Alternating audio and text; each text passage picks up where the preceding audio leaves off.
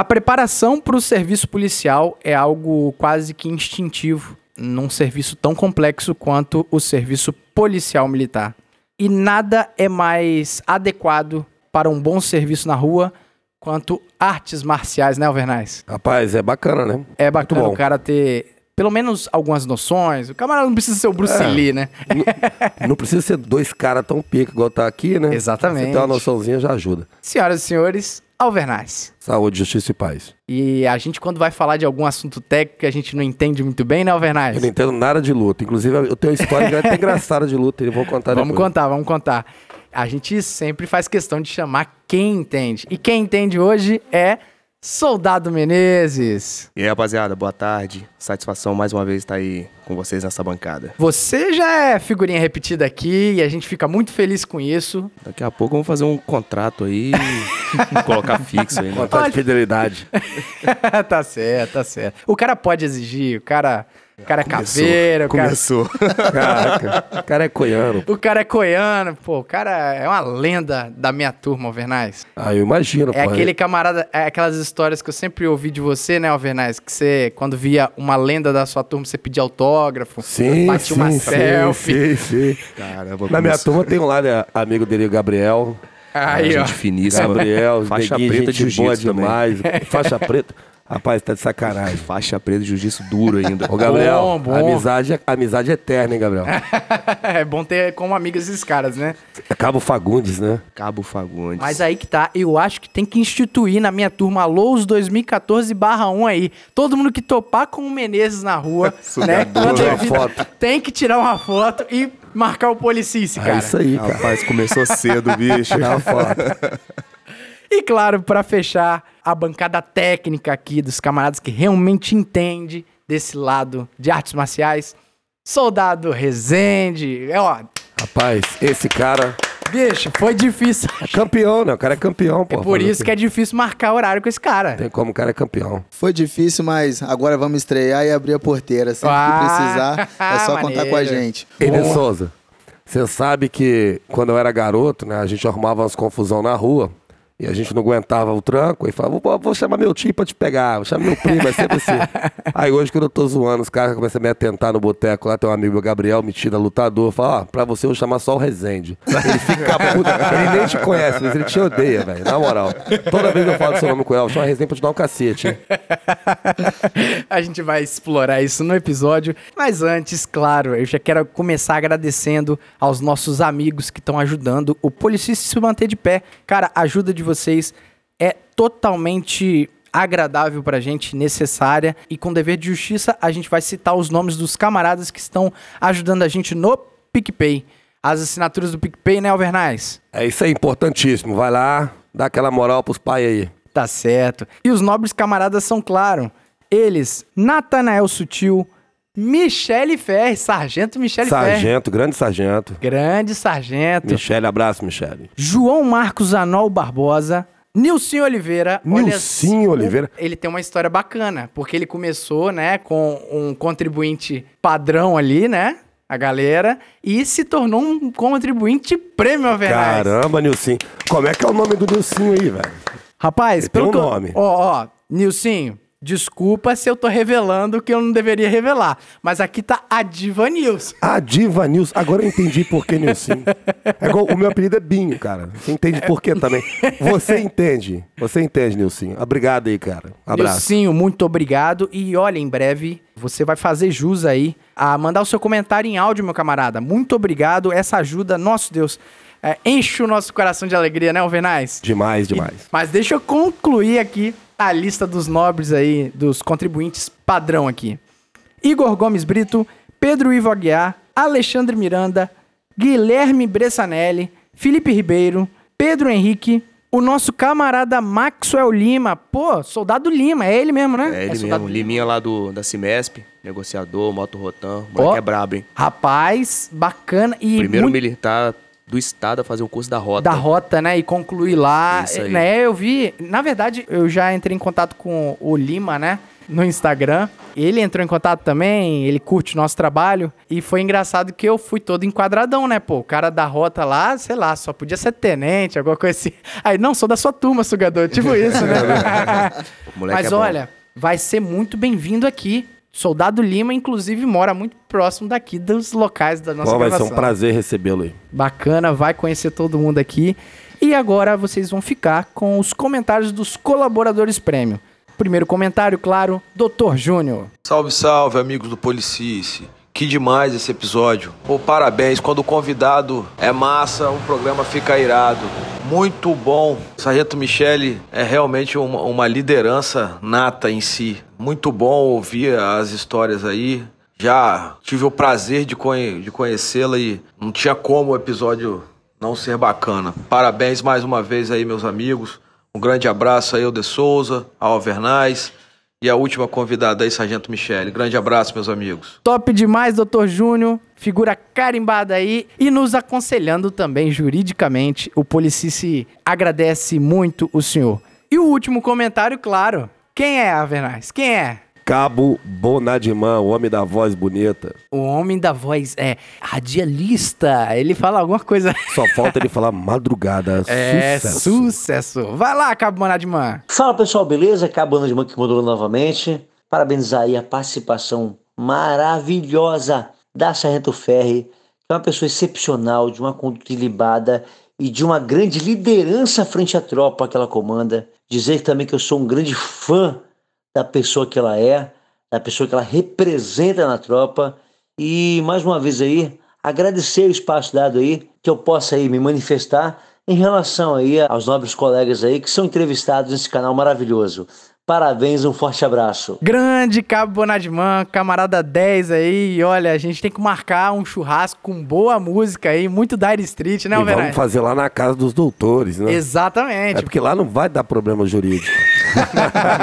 Os caras vão ser os nossos freios morais ali. Freios né? morais. E legais. Fechados os nossos recados aí dos nossos colaboradores e saiba que se você quiser ajudar também e integrar ao hall dos brabos aí que estão ajudando o nosso Policice, saiba que é só ir no PicPay, o seu aplicativo de pagamento, aquele mesmo aplicativo que você vai lá no QR Code na padaria, vai comprar um pãozinho, cara, faz o teste, pesquisa aí Policice e vê lá os nossos planos de assinaturas. Eu tenho certeza que tem um plano especialmente para você e toda ajuda vai ser bem-vinda. O Policice vai continuar sendo gratuito, mas toda ajuda ajuda bastante, né? Agora vamos para os nossos parceiros que realmente tá deixando a gente rosado de alegria, né, Alvernais? É, o rosado é por conta dele, tá, gente? Mas eu tô muito feliz. Você tá Ah, muito feliz? Bastante, com certeza. E é com dever de justiça que a gente tem que dar aquela moral pros nossos parceiros, né? Alvernais, quando você fala de concurso público, o que vem à sua cabeça é preparação, correto? Só quero 10. Só quero 10. É eu acho que foi irmão. mais fácil possível, né? É isso, irmão. Galera, eu acho que o recado é muito simples desses caras. Esses caras estão se propondo a fazer diferença aí nesse mercado de cursinhos e preparar para um concurso é importante pra caramba, né, Alvernais? E muito me interessa aí o concurso pra sargento, hein? Aí, logo, ó. logo eu estaria aí. E muito além, né, dos concursos mais tradicionais, PRF, Polícia Civil, Polícia Militar, esse recado também vai para os nossos colegas de dentro da corporação, para a gente ter o tão sonhado a graduação, As divisas, as as divisas no Cabulô. braço, pô. Sargento Pincel. Sargento Alvernaz já pensou? Vai ser o Sargento Pincel mesmo. Rapaz, eu não consegui ser nem cabo. Eu tô falando em sargento, é até uma fal- é falta de decoro Falta isso. de, de decoro, né? Mas, cara, esse é o nosso recado e é muito importante vocês saberem que para passar bem em concurso, para passar em processo seletivo, tem que estudar. Não adianta contar com a sorte. A sorte ajuda quem está preparado. E você vai se preparar onde? No Só Quero 10. É aí, cara. Esse é o caminho. Essa é a parada. Então, você vai pegar o seu Instagram agora. Seu Instagram agora. Só quero um zero. Ou seja, só quero o algarismo 10, É né? isso aí. Não tem mistério. Vai lá, segue os caras. E eu tenho certeza que você vai encontrar a preparação para o seu concurso, para você atingir o seu objetivo, cabendo exatamente no seu bolso, que é o mais importante, Esse né, é o mais importante. Se preparar bem e gastar o menor valor possível. E o Policice endossa o trabalho do Só Quero 10, porque a gente está acompanhando de perto aí professores de peso e uma equipe preparada para fazer você alcançar o seu objetivo. Exatamente, falou tudo. Bacana demais. Vamos fechar agora com o último parceiro aí, né? Quando vem o nome Fábio Silva, o que que vem à sua cabeça? O menino rico. Eu só lembro de riqueza e bonança. Riqueza. é esse é o caminho. Rapaz, o camarada ele foi pra reserva, ou seja, ele era um policial militar, hoje ele tá na reserva, e o camarada destruiu, né? O camarada tá fazendo a diferença aí, né? Eu olho pra ele, eu lembro do, do ator lá, o que fez Esqueceram de Mim, Macaulay Culkin. Lembra que ele fez o filme Riquinho? então, toda vez que eu olho pra ele, eu lembro do, do Macaulay Culkin, cara. É, é, é uma boa referência. o menino riquinho, né? Mas o que você precisa saber, ouvinte do Policice, é que o Fábio Silva é o camarada que você vai ter em mente em relação a Bitcoin, em relação a criptomoeda, que é o futuro das nossas relações monetárias, né, é a especialidade desse jovem. E para ser o mais sucinto possível, vamos falar o português, claro. Você quer ganhar dinheiro, filho? Você quer colocar o seu dinheiro e, e saber que os rendimentos podem ser bacana? Cara, você tem que se amparar em alguém que sabe do que tá fazendo. Tem, tem uma boa orientação pra não fazer bobagem, né? Até porque se você for num caminho desse sozinho, né, indo nesse mar revolto que é esse universo de criptomoedas, ações, né, renda variável, cara, não vá despreparado. Vá com quem entende. E quem entende, Alvernais? Fábio Silva. E ele vai te garantir uma boa sabedoria para você alocar os seus recursos, ou seja, ele vai dar essas dicas ali, vai ter um acompanhamento bacana e também ele trabalha diretamente com essa questão de criptomoeda. Então, além de aconselhar o Vernais, olha como é que o camarada é eficiente. Ele também abre a sua carteira digital para você comprar criptomoeda e fazer parte dessa nova revolução monetária Você financeira vai mundial. pra outro Hein? patamar, amigo. Outro pa... Aí, ó. É, eu, eu gostei, patamar. agora eu gostei. Agora eu gostei, né, Rezende? Pô. Parece até um tal de Flamengo. né? Ah, moleque. Tem que aguentar isso, né? então é isso, Fábio Silva. E onde que a gente encontra o Fábio Silva, ô Alvernais? No Instagram, pô. Tá lá o homem. O homem tá no Instagram, pronto pra te dar toda a dica e fazer você prosperar. E você vai lá, digita fábio.silva.souza. Que nome bacana, fácil, né? Facinho, né? Facinho de lembrar. Show de bola, então vai lá, curte o Só Quero 10 e curte o Fábio Silva, que ele com certeza vai te dar o caminho das pedras para prosperidade com responsabilidade. A gente faz um adendo muito bacana no Policice que, pelo amor de Deus, a gente não tá garantindo lucro, o Fábio Silva não pode garantir retornos exorbitantes. Eu tenho certeza que quando você fizer contato com ele, ele vai te explicar exatamente o pé no chão para poder investir esse dinheiro sem comprometer a sua família. E esse é o recado também do Policis, não é verdade, Alvenaz? Bacana demais. Vai lá, segue o camarada, ele vai te orientar aí. Muito bom, então sem mais delongas, eu sou o De Souza e você está ouvindo o Policice. Já avisei que vai dar merda isso. Dá merda isso.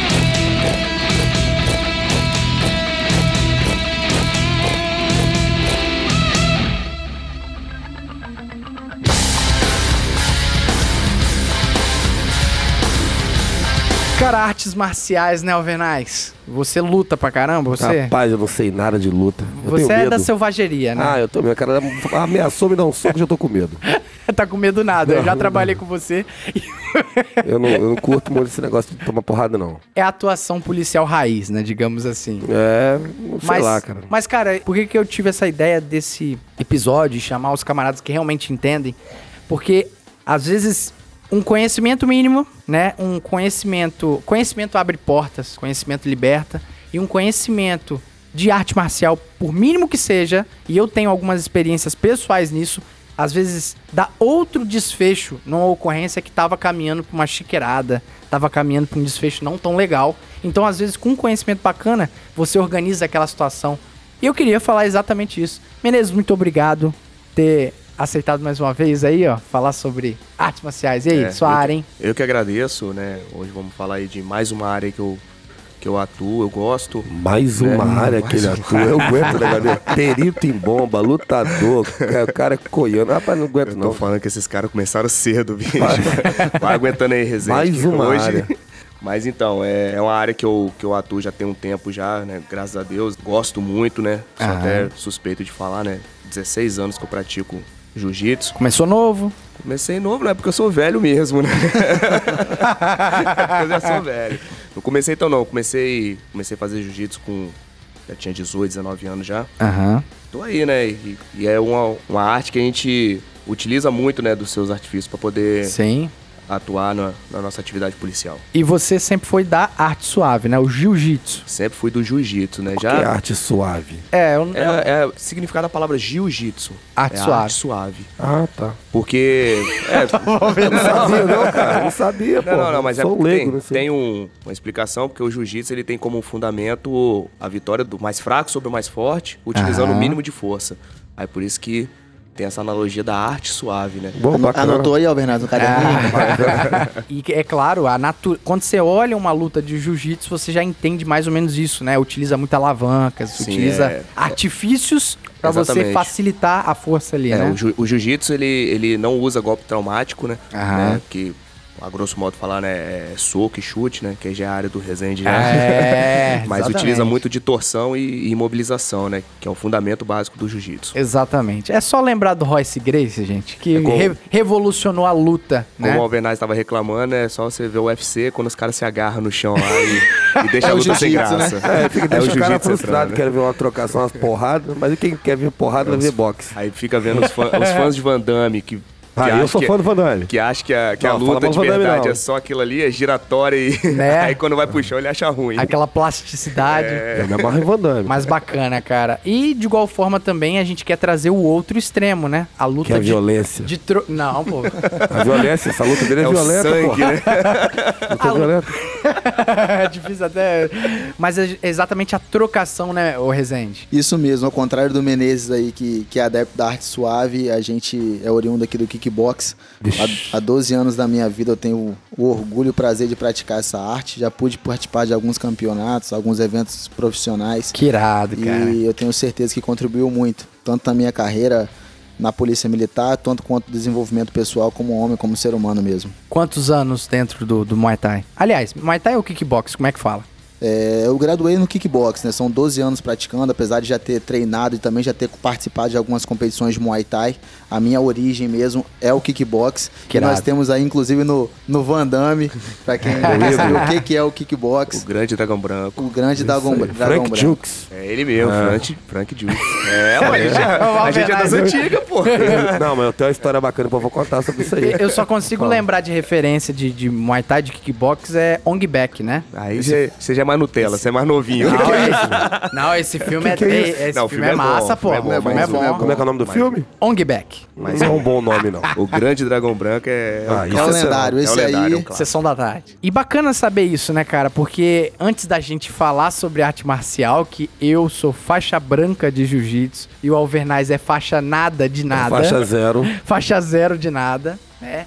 Mas a gente sabe da importância da arte marcial de um todo, né? Enquanto conhecimento pessoal, enquanto habilidade, né? Principalmente no serviço policial, a gente, claro, tinha que chamar os camaradas que entendem, né, Alvernaz? Tem que ser, né, cara? Porque eu vou falar de luta. eu não sei nada, mano. E antes da gente ir pro assunto em si, eu gostaria de só complementar essa qualificação de vocês. Você já foi campeão de muitas coisas? Fala aí mais ou menos o que, que você Então, já... eu, como eu falei, eu, eu pratico jiu-jitsu desde 2004, né? Sou faixa preta desde 2013. Olha só. tem- vou fazer oito anos de faixa preta, sou aluno do mestre Agnaldo Góes. Grande. Agnaldo Góes. O cara, né? Ele é, ele é, o cara é sinistro. E sim, em algumas faixas já fui campeão estadual, né? Tetracampeão estadual, Aham. campeão sul-americano, vice-campeão mundial. Mas a minha carreira mesmo no, na- na- no jiu-jitsu, assim, se dá mais a questão de arbitragem, né? Que desde quando eu Ah, peguei a faixa sim, preta, sim, aham. eu fiz o curso de, de arbitragem e, e a maioria dos campeonatos que tem eu, eu atuo como árbitro, né? Então, dificilmente eu tô lutando. Entendi. Porque, Porque é, é ruim, né? Você Pra alguém arbitrar tá lutando, tem que ter um árbitro ali Não, devidamente é, capacitado, até, né? Até tem como, né? Porque, como são várias áreas de luta, você consegue arbitrar e no mesmo evento lutar. Só que eu acho muito sugado e eu prefiro ficar só na, prefiro ficar na arbitragem, né? Ah, E, cara, de vez mas- em quando a gente se aventura em algum campeonato. Ah, aí. não. Mas, mas só o fato de ser faixa preta de Agnaldo Góes, ele que te deu essa faixa preta, ele, você que conquistou essa, esse feito, né? É, já demonstra que quem conhece um pouquinho de jiu-jitsu aqui no estado do Espírito Santo Tem que respeitar. tem que respeitar. Essa cara é a verdade. vice-campeão mundial, velho. tá de sacanagem O comigo. cara é vice-campeão mundial e é da COI. Ah, esse cara. eu ia, não entra na pilha Eu desses caras, quero não. foto, quero Não entra foto. na pilha desses caras, não. Hoje, hoje eu quero um autógrafo. Já, mas sempre na arte suave ou você já se aventurou no MMA, por então, exemplo? eu, desde quando eu comecei a fazer jiu-jitsu, eu via lutas de MMA e sempre tive vontade, né? De sair na mão, igual Até todo mundo pra fala, testar, né? É, pra os seus- testar. Aham, que irado. E eu tinha um objetivo, né? Quando eu chegasse na faixa roxa, que é mais ou menos quando você tá num Um nível legal. nível legal de jiu-jitsu, Uhum. eu falei que ia começar a aprender a, a luta em pé. Aí eu cheguei na faixa roxa, eu comecei a aprender boxe. Pô, gostei pra caramba, tomei três porradas, não quis mais brincar disso. O que, que eu tô fazendo aqui? aí, eu, aí eu falei, pô, se com luva de boxe já dói, imagine com a mão seca, então eu quero brincar disso mais não. Rapaz, eu, é. Porque eu eu, deixei de lado. Sabe o que, que eu penso, Menezes? Por que, que eu gosto mais do- da arte suave também, do jiu-jitsu? Que o jiu-jitsu, se você estiver lutando com um camarada que não é um babaca, e você. O cara te deu uma torção no braço aqui, você bateu e desistiu da luta, o camarada não vai te lesionar. Agora, e o soco no pau do nariz? Dói pra caramba, Ah, né? tem não tem medinho como voltar. porrada, né, não tem como voltar. Não tem como voltar. Não, mas é- isso é real. O lance do jiu-jitsu, eu acho que todo mundo que só faz jiu-jitsu, né? Eu tinha um professor que ele, ele aceitou uma graninha pra fazer um evento aí. Se eu não me engano, foi até no HCC, cara. O antigo Raidar. Ainda tem? Tem, Ainda tem, né? ô tem, Resenha? sim, tem Pô, sim. que irado, que irado. Hoje, hoje eles estão numa proporção um pouco menor, né, em relação ao auge, né, digamos assim, que- sim. de eventos que, que dominavam aí os maiores ginásios do estado. Tancredão. Inclusive, tive a- felicidade de participar de duas edições do Raida. É, a gente Então, vai falar o disso. evento continua aí revelando muitos atletas do Espírito Santo. Aí, cara, nesse HCC, ele era faixa roxa, faixa roxa, jiu-jitsu e tal. Aí ele recebeu uma graninha bacana pra ir lá, né, lutar e ter a coragem lá. Meu irmão, ele venceu a luta. Pô, foi, triunfou. Bacana, finalizou o camarada. Só que ele mesmo falou, quando ele tomou o primeiro soco no pau do nariz, ele pensou, ele pensou assim, o que que eu tô fazendo aqui? Mas aí, qual que é o negócio? Você o jiu-jiteiro, ele coloca a cabeça no lugar e fala bem assim, ó, eu só preciso tomar um soco. Leva o cara pro chão e finaliza. Eu acho que O eu- problema é ficar tomando porrada até conseguir colocar o cara pro chão aí. se o cara tiver técnica, por exemplo, de defesa de queda, né, Rezende? Aí já ajuda, já Já, ajuda. era, já era. O cara da trocação vai. Mas é massa, cara. Eu, mesmo eu, eu sendo praticante de jiu-jitsu, eu, eu me amarro em qualquer arte marcial. Verdade, cara. Eu, eu gosto, eu, brinco, eu falei o negócio do boxe, né? Tomar três porradas, mas eu, eu pratiquei boxe por um tempo, mas eu amo boxe, eu acho, eu acho irado, eu gosto de ver as lutas de boxe. Sou muito amigo do Emiliano. Emiliano. Prado, então, tipo assim, Uhum. o cara. Eu vi Emiliano lutando o tempo todo em MMA, bo- é, ele fazia kickbox também. Kickbox. Ele sempre foi, né, na- qualquer tipo de arte marcial, ele tava lá trocando porrada e isso me animava. Aí eu treinava. O problema é que eu fui treinar com ele, né? Aí, aí eu desanimei. Que é muita porrada que eu tomei aquele bicho, velho. E de igual forma, né, falando dos grandes feitos aí, agora eu deixei a cereja do bolo pro camarada que é diferenciado demais, né, o Menezes? Você tava no GAO essa época também, quando ele... Eu só lembro, emoldurando aí o que eu quero falar. Ouvinte do Policice, tenta materializar a seguinte imagem. Um camarada que tinha acabado, sei lá, em poucos segundos uma luta, o adversário caído no chão todo estrupiado e o camarada levantando a bandeira do GO. É, isso foi- Lembra disso, Menezes? Eu lembro. É o orgulho Eu- do batalhão, né?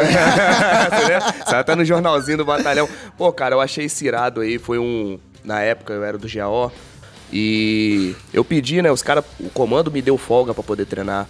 Os caras me apoiaram. Tipo assim, teve gente do GAO que foi lá assistir a luta. Então, eu, como forma de, de retribuir isso aí, eu pedi pra. Tinha uma bandeira, né? Ficava pendurada na parede lá. Eu pedi pra levar a bandeira comigo. Falei, posso levar? Eles, pode. Aí eu levei a bandeira deixei lá no cantinho. Aí foi a final. Eu fiz a final com um camarada que é de Colatina, né? E acabei ganhando essa final. Aí quando eu ganhei, a primeira coisa que eu fiz foi olhar pra Levantar a levantar bandeira. a mão, os caras jogaram a bandeira, eu estiquei a bandeira. Mas isso foi antes da sua luta ou, ou depois? Menezes foi antes. foi Ah, antes. então o Menezes que. Alvernaz, o Menezes inventou até isso, Alvernaz. Rapaz, o cara. Tem condição não. Ah, velho. tá, você tava falando dele, Eu né? tava me referindo ao Rezende. Pô, Mas foi antes, mal, dele foi Eu fiz antes. isso Porque também. o Rezende que, que virou a. Pelo menos foi a parada mais visível, porque tava sendo televisionado, não foi? No, Pô, que irado, na internet. Foi transmitido pelo Premier Combate, Band Esporte, Esporte Interativo. E aquilo outros- foi MMA. Não, não, aquilo foi um evento WGP, né? Que é o maior evento de luta em pé da América Latina. A gente Olha. teve a oportunidade de estar lutando lá, fazendo um Caramba. evento, uma luta profissional. E aí, no momento da vitória, os meus companheiros de trabalho, alguns estavam no batalhão assistindo, outros estavam lá no ginásio. velho. E quando eu tive a concretização da vitória ali, tava eu e o Cabo Tavares, que hoje também tá lá na Cimesp. Ah, sim. E Aham. aí levantamos juntos ali a bandeira do GAO. Que irado, cara. Irado? Que moral, velho. Pô, então Eu meu vi foi, troço foi- aí, pô. Meu feito foi pouquinho. Você viu então. também, né? Porradas violentíssimas. Aí, aquele dá- rapaz, deve dar um desespero, aquele troço fechado e você em cima de um monstro desse. Pô, então, de então o Rezende encobriu meu, meu feito, porque o meu foi só no Facebook. Foi só no Facebook. Não, não, é. Não, mas a gente tem que reconhecer o mestre que inventou a, levantada de bandeira do GO. É ele, é ele, é ele. É Menezes. o prepulsor, né? Mas, cara, Rezende, e, e aí, cara? Quais são seus feitos aí? Você já lutou em muitos campeonatos, inclusive no MMA, não foi? Isso, isso mesmo. Eu comecei na arte marcial aos 14 anos de idade. Como menor de idade, só era permitido lutar modalidade de tatame, onde o combate, Aham. era- o contato era limitado, era uma regra mais de pontuação. Mas logo de cara eu já gostei daquela adrenalina, da emoção. Como o Me- o Menezes falou que não gosta de tomar porrada, né? Eu, como bom strike, a gente sempre gostou de porrada, socos, chutes, joelhadas. Deus e aí, logo depois que eu fiquei maior de idade, né, após os meus 18 anos, já Aham. estreiei nos eventos aí, lutando na categoria adulto. Iniciei na modalidade de low kick, depois passei a lutar no- na regra do K1, todos dentro do kickbox. São aí, variações do kickbox, você tá falando, né? Isso, isso. São modalidades de luta, regras diferentes dentro do mesmo estilo, que é o kickbox. Aham. E aí, depois que, que eu passei a lutar essas modalidades de ringue, eu tive a oportunidade de me sagrar campeões em alguns eventos. Olha só. Fui campeão estadual, campeão brasileiro, campeão da Copa do Brasil. E surpreendendo muita gente, que eu tinha acabado de fazer 18 anos e lutei com pessoas que dominavam a categoria Sim. no âmbito nacional. Que Inclusive a irado. Copa do Brasil, que foi um que eu considero um dos momentos de mais auge aí. Tivemos que fazer quatro lutas no mesmo dia para ser campeão. E na final ganhando do favorito. Então, Tá cansativo isso aí, hein, cara? bem cansativo. Mas a gente suporta, a gente treina, mas nesse sabe como é que é uma cara. preparação para um campeonato, não é fácil. Mas tudo faz parte da trajetória. E aí depois do kickbox, me aventurei também parte no jiu-jitsu. Gosto de jiu-jitsu, porém, minha paixão era o kickbox, né? Era o kickbox. Então treinei um tempo aí com com o Fred Aham. Zaganelli no início, depois sim. passei a treinar aí A Gracie com- Barra, né? Isso, da Grace Barra. Fred foi pra Vitória e aí, como eu sou aqui de Cariacica, passei a treinar aí com, com o Cofrinho, oriundo da mesma academia do Menezes aí, da Agnaldo Camarada, Góes. camarada. Camarada muito bom. E me aventurei, fiz algumas lutas de, de MMA também, lutei por três oportunidades, duas delas no, no HCC, né, Aham. que até então é o maior evento de, de MMA do estado. E alguns outros eventos aí, como eu já mencionei, o WGP, que é hoje continua sendo aí o maior evento de, de luta em pé da América Latina, só perdendo para os eventos europeus. Tive a oportunidade de lutar em- por duas vezes, sendo a última essa essa fatídica aí É. situação que nós falamos aí que eu pude sair vitorioso e levantar a bandeira do, do GAO como sinal ali de reconhecimento a todos os companheiros que me ajudaram aí no período de preparação.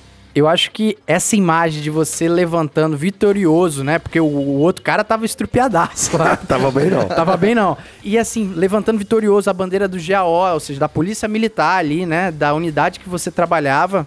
Eu acho que é, é o resumo desse programa, desse episódio do Policice, porque é aliar os dois universos em excelência, cara. E eu lembro que você fazia também um trabalho maneiro demais no GAO nessa época. E quando a gente viu lá, Menezes, o seu posto de astro da nossa turma ficou me- levemente ameaçado, mas fica tranquilo. Foi coberto, É, né? não, fica tranquilo. A gente, Calma, calma, que nós vamos chegar lá. calma, Esses bichos. calma que a gente ainda o tem como o astro da nossa O cara é turma. vice-campeão mundial, velho. Falar o quê do homem desse? Show de bola, cara. Nessa luta que você levantou a bandeira do GAO, foi aquela luta que você terminou em 44 segundos, alguma coisa assim? Não, não, essa foi uma outra. Era um colombiano, né? Que você lutou? Foi contra um colombiano? Não, eu lutei contra um mexicano. Mexicano. Essa luta aí da, da bandeira foi uma luta bem dura, foram os três rounds. Por sinal, no primeiro round eu cheguei a tomar um knockdown, tomei uma, uma joelhada bem forte de encontro. Só que naqueles 10 segundos que você para ali respirando, em contato com o meu treinador, eu sabia que ela não ia terminar dessa forma. Passa nesse curto período de tempo aí tudo na sua cabeça. Questão de treinamento, de dieta, que é a parte pior aí para um atleta que tem que bater um peso na véspera de uma competição. E quando eu levantei, eu levantei Daquele- realmente determinado a vencer Mordido. aquela luta. E foi assim. Foi assim no segundo round, foi assim no terceiro round, consegui dar outro knockdown. cheguei próximo do nocaute, infelizmente foi Ah. literalmente salvo pelo gongo Pelo ali, gongo. mas foi vitória por decisão unânime, pude voltar pra casa com a certeza que eu fiz um bom Entendi. trabalho. Que irado. Top. Rapaz, O bom trabalho, leia-se. Agressividade. Ele é bem agressivo. É, cara, Não, tem que ser, o Mas, lutador mas que aí que tá. Alvernaz. O que a gente, o que a gente precisa também ter em mente é que tem uma mecânica nisso que é treinamento todo dia pra reforçar, porque o outro camarada, igual Ele esse também camarada, olha só, esse camarada dos foi 44 segundos ou foi menos? Não, teve em duas situações. O meu nocaute mais rápido foram por incríveis 13 segundos. 13, aí, ó. segundos. Na verdade, eu E a que tô o- doido. E a outra aí, 13 e a outra segundos. foram 30 segundos. Ah, o Mike Tyson, por acaso? É, Mike cara. Tyson Essa, eu, fazia essa eu isso. tenho vídeo, eu tenho como comprovar, hein? Não, cara, terrível. Mas qual que é o negócio? Mas o cara caiu por causa da pancada porque ficou com medo. Não, foi nocaute. Pô, Alvernaz. Não, porque me às vezes o ajuda. cara quer ver um monstro desse pra cima de você, você fala, pô, tomei a primeira, Mas é isso que eu queria falar. O camarada, quando você olha um- uma situação dessa, um vídeo, que você olha um pitbull, uma força da natureza atropelando o cara em 13 segundos, você tende a achar que aquele cara é um idiota. Aquele camarada, é, sei lá, era um faixa branca. Mas não era, né? Esses outros caras também treinavam, Claro também se sim. capacitavam pra aquela luta, não era? Sim, sim. Quando a gente passa a lutar nesse nível de evento, tem uma seleção criteriosa até você chegar até ele, né? Aham. Normalmente já pegam atletas que já tem uma certa experiência e quando é estreante, normalmente pega outro estreante, pra ficar de uma forma mais proporcional. Até pra luta ficar bonita pra quem tá olhando, né? Mas, mas cara, foi impressionante aquilo ali. Rapaz, né? Deus me livre. Dá não. Eu vi uns vídeos desse cara. Esse cara me mostrou a vez dando um chute no ar, velho. Cara, que coisa linda. Assim, de ver, né? Ver, ver assim é muito bonito, porque é plástico, né? Ah, exatamente. é uma luta plástica, é bonito. É cara. bonito, é bonito de ver. Agora tomar. Ai, meu Deus do céu. Não, Não, não dá, né? não. Não, Eu- não. Pra mim não dá. Eu infarto, desmaio. E aí, só, só fazendo um adendo aí, o Menezes vai concordar comigo nessa situação. Dentro do ringue ali, dentro do tatame, é uma situação. Acabou a luta, não existe essa questão aí de, de raivinha, de briga, Não, de isso é- inimizade. é um esporte, né? É um esporte, a gente luta ali, são pessoas Olha preparadas para fazer aquilo. Então, não, não vamos tentar reproduzir isso aí na rua com um amiguinho, não. Não, Vamos é deixar isso isso aí para quem realmente é treinado, para quem realmente sabe fazer. Até porque. É... Caralho, separou homens de criancinhas agora. Não, é porque isso é, isso é importante que o, que o Resident tá falando, é questão de não confundir, né? Briga com luta, né? A gente pratica o esporte, né? Assim, pelo menos no jiu-jitsu, né? Todo, todo campeonato de jiu-jitsu que tem, você tem uma área de aquecimento, que você tem contato com os outros atletas e tudo. E depois que você pega uma certa experiência, vai graduando, quando você chega na faixa preta, né? Faixa marrom, faixa preta, os caras que você luta são os caras que você vem lutando desde a faixa branca. Aham, sim. Então, eu, eu mesmo, particularmente, eu não lembro uma luta que eu fiz que eu tinha inimizade com o cara que eu lutei. Todas as lutas que eu fiz, todo mundo que eu disputei, no final era sair de lá, mão dar, é, abraço Sim, e sim. toque de mão e essa coisinha. Tipo assim, tem cara que é meu amigo pessoal. Curiosidade Hoje. de um leigo. Quando você tá ali na luta, campeonato, pau quebrando, algum momento dá raiva? Eu vou quebrar esse cara. Rapaz, raiva, raiva não dá não. Tipo assim, a não ser que o cara use de um golpe ilegal ou ele, você vê que na, ele tem intenção mesmo de te machucar. Fica até estranho falar isso, né? Porque, ah, mas a, a intenção do esporte não é machucar o cara. Mas, é, é, tipo assim, você, por exemplo, o jiu-jitsu, né? Vou falar diretamente do jiu-jitsu. O jiu-jitsu, ele, ele é torção e estrangulamento e mobilização. Aí existem alguns golpes que não são válidos no jiu-jitsu. Por exemplo, um dedo no olho, né? Isso aí não pode de lugar nenhum, né? Em luta nenhuma, Mas, é, aham. uso de golpe traumático. Aí às vezes o cara. Batistaca. Um batistaca. Isso aí, vamos colocar o batistaca como exemplo. Você Deus tá no. Você tá imobilizando o cara e o cara usa do batistaca pra poder Sair da so- posição. sair da posição. O batistaca E juiz- seria o quê, O batistaca é quando você tira as costas do adversário e, e projeta ela no Isso. chão. Onde atinge a cervical da pessoa no chão. Então Caralho, isso aí. velho. Isso é proibido no jiu-jitsu. Mas existe algumas situações e às vezes o árbitro não vê, entendeu? O cara usa da malandragem ou ele usa um, um dedo no, no- no- na sua glote pra poder tirar. Aí você sabe que isso aí é maldade que o cara tá fazendo. Aí realmente, aí vai dar raiva mesmo, a gente vai pra cima, já na hora que pega um armlock não quer soltar mais o braço do cara. Mas, cara, eu, eu particularmente em campeonato, igual eu tô falando, nunca aconteceu comigo, né? Eu vejo muitas lutas aí de rivalidade mesmo, de cara que não se gosta e tal. Mas eu mesmo nunca tive esse problema não, graças a Agora, Deus. olha que interessante. Você deixou bem claro que, como você a- também tá acompanhando a trajetória daquele cara, que ele não é seu inimigo de morte, ele só é de uma equipe diferente e às vezes você acompanhou a mesma trajetória dele, né? faixa branca, Sim. azul, Sim. roxa. Então eu acho que não tem nem como não respeitar ele, porque é a mesma sua história. Exatamente. Desrespeitar a história dele, você tá desrespeitando a sua história Exatamente. também. E, e, e você tem que lembrar também que fora dali, o cara é um professor, ele tem os alunos dele, então, tipo assim, você desrespeitar ele como lutador, você tá desrespeitando ele também como professor, como Sim, pessoa também, sim. né? E tem a questão de fazer amizade, né? Hoje o, o, o Rezende até deve conhecer o Jean Pelé, não sei se você lembra dele, lutava MMA. Pô, eu, eu protagonizei uma rivalidade com o Jeanzinho desde a faixa azul, meu irmão. Sim. Todos os campeonatos. Agora eu me recordei. Todo o campeonato era eu e ele, final de campeonato. Sempre final. Da categoria Ah, era irado, eu e cara. ele, o pau quebrava. Hoje o cara é meu brotheraço, meu amigão. Hoje ele tá na, na- Graças a Deus ele foi pra Abu Dhabi, ele conseguiu. Ah, que legal, Ele ele vive de seguiu- luta ele hoje. seguiu na Sim, luta, ele se- ele- a preparação dele pro MMA, teve uma luta que ele fez num um evento que teve no, no Ilha Show, ele lutou. Eu fui o sparring dele. Eu preparei ele pra aquela luta. E a gente já era, tipo assim, já tinha lutado diversos campeonatos. Sim, então a gente sim. criou uma amizade dentro do jiu-jitsu. E isso é muito legal, velho. Quando você, você tem esse contato com o seu rival e, e acaba saindo dali uma amizade. É claro que Mas isso é do jiu-jitsu ou de todas as artes Não, não. marciais? Porque o, o- Eu acho que é quando, todas, Não, quando a cara. gente vê o profissional, por exemplo, no boxe, os caras teve rivalidades históricas. Rivalidades históricas. Você vê. Só que o boxe tem que Daniel vender Sampa, luta. Ninguém gostava de Daniel Santos, cara. Queria quebrar ele na porrada, batia ele de todo jeito. Mas o, o negócio é o seguinte: é, quando você pega grandes eventos tipo UFC, franquias, né? UFC Box, tem aquela questão trash talk ali pra vender a luta. Só que olha que interessante, a arte marcial ela é tão completa e tão maravilhosa nesse aspecto que geralmente quando o cara pega a pilha e leva a sua raiva pra dentro do ringue, o que, que acontece? Perde. Camarada perde, não é verdade? uma hora ele vai perder. Porque você- qual que é o negócio? Igual, por exemplo, o McGregor é um exemplo Eu ia falar disso. dele agora. O McGregor, Ele é ele, ele reproduz o trash talk. Todas as vezes que ele conseguiu entrar na cabeça dos rivais, e infelizmente o nosso brasileiro José Aldo, o José Aldo parecia que ele tinha esquecido aquilo que ele treinou. Eu tenho certeza que ele treinou muito bem pra aquela luta, só que naquela hora talvez ele só tava lembrando que o cara chamou o brasileiro de macacos, entendeu? Essas paradas assim. O barato de tudo isso é saber que a luta quando ela é bem feita, ela presume respeito, ela presume disciplina e às vezes a própria luta ela demonstra na prática que, que às vezes quem leva pro lado pessoal se lasca, né?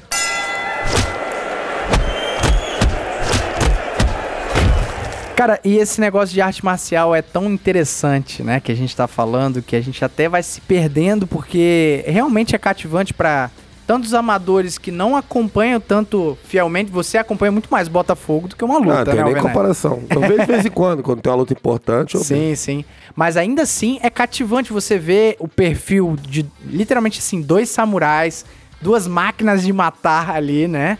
E quando que isso traz pra dentro da polícia, cara? Essa é isso que eu queria trazer, né? Eu lembro pra já começar dando um, um jab direto nessa questão. Eu lembro da situação que eu estava na segunda companhia do 7 Batalhão, né?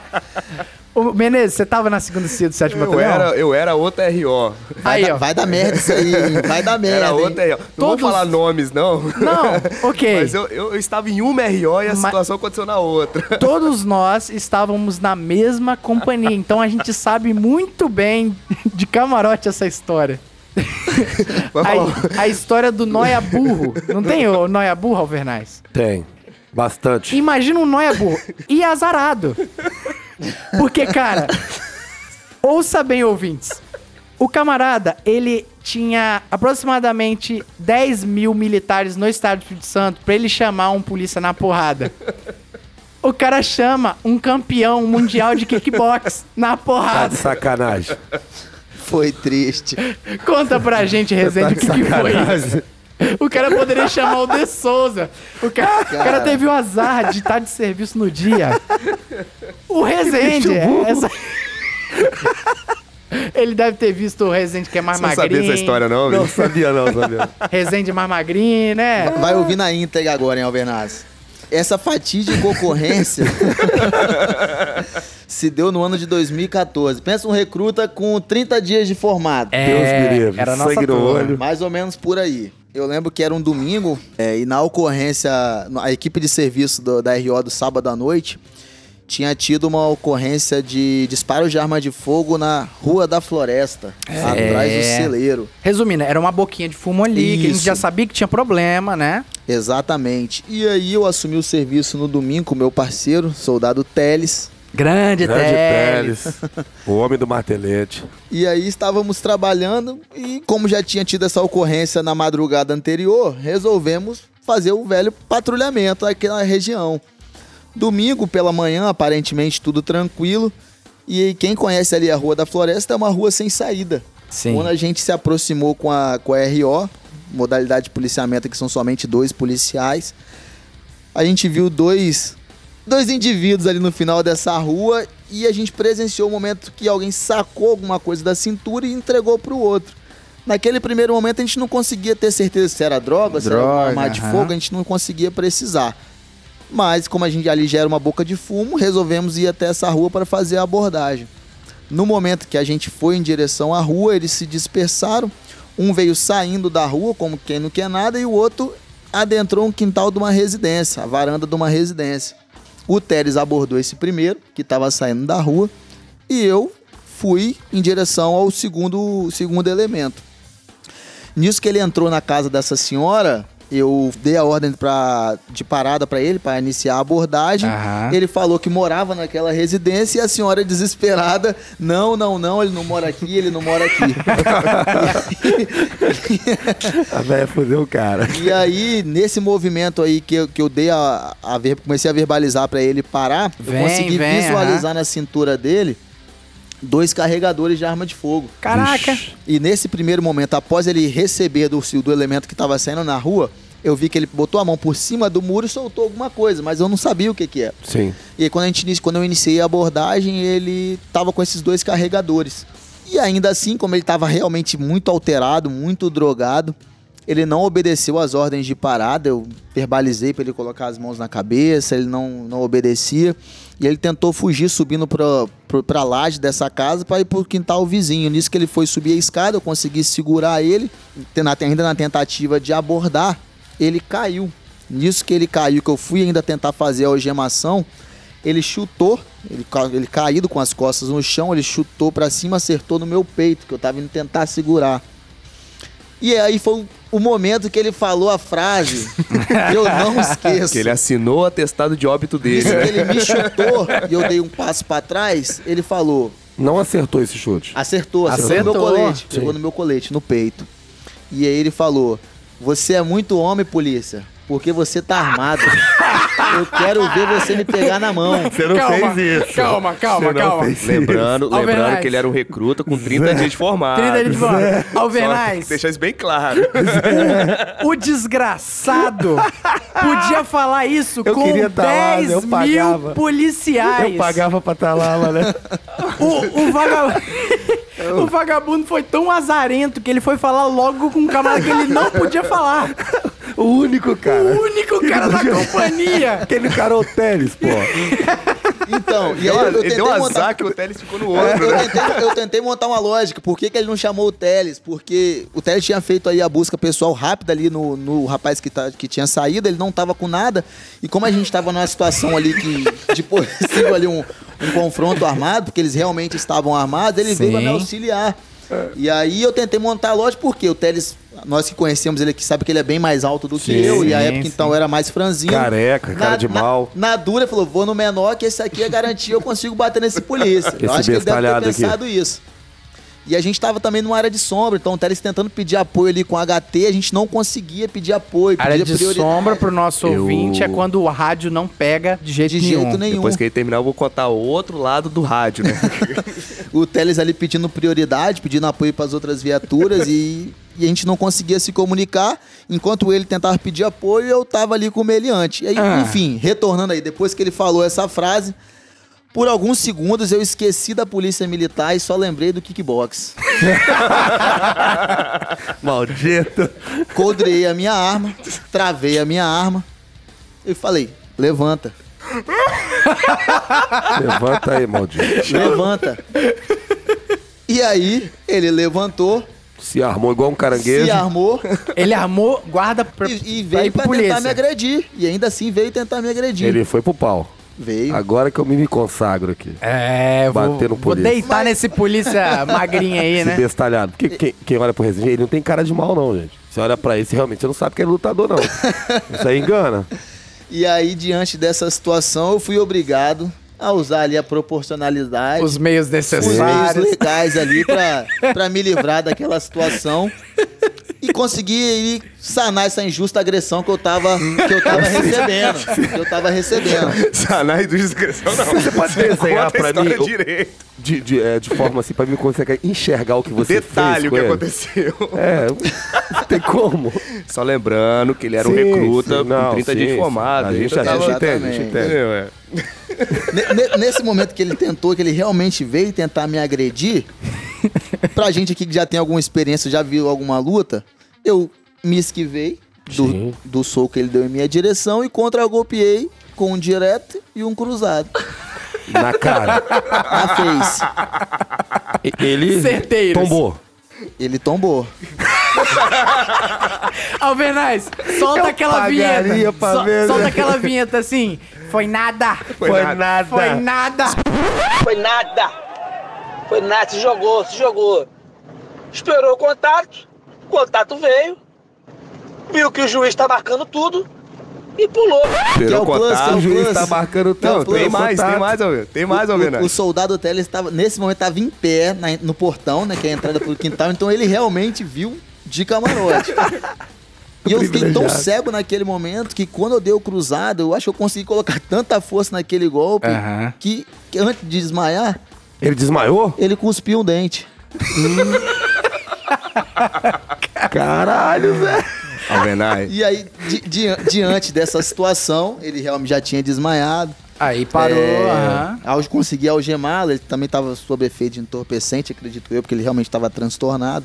Tanto que a gente alge- algemei as mãos e os pés dele com a algema do Teles. Fui no tanque onde ele tinha dispensado e realmente era uma arma de fogo.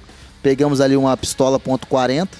Consequentemente, evitamos um homicídio naquela região. Olha só. Mas ali os dois carregadores que estavam na cintura dele.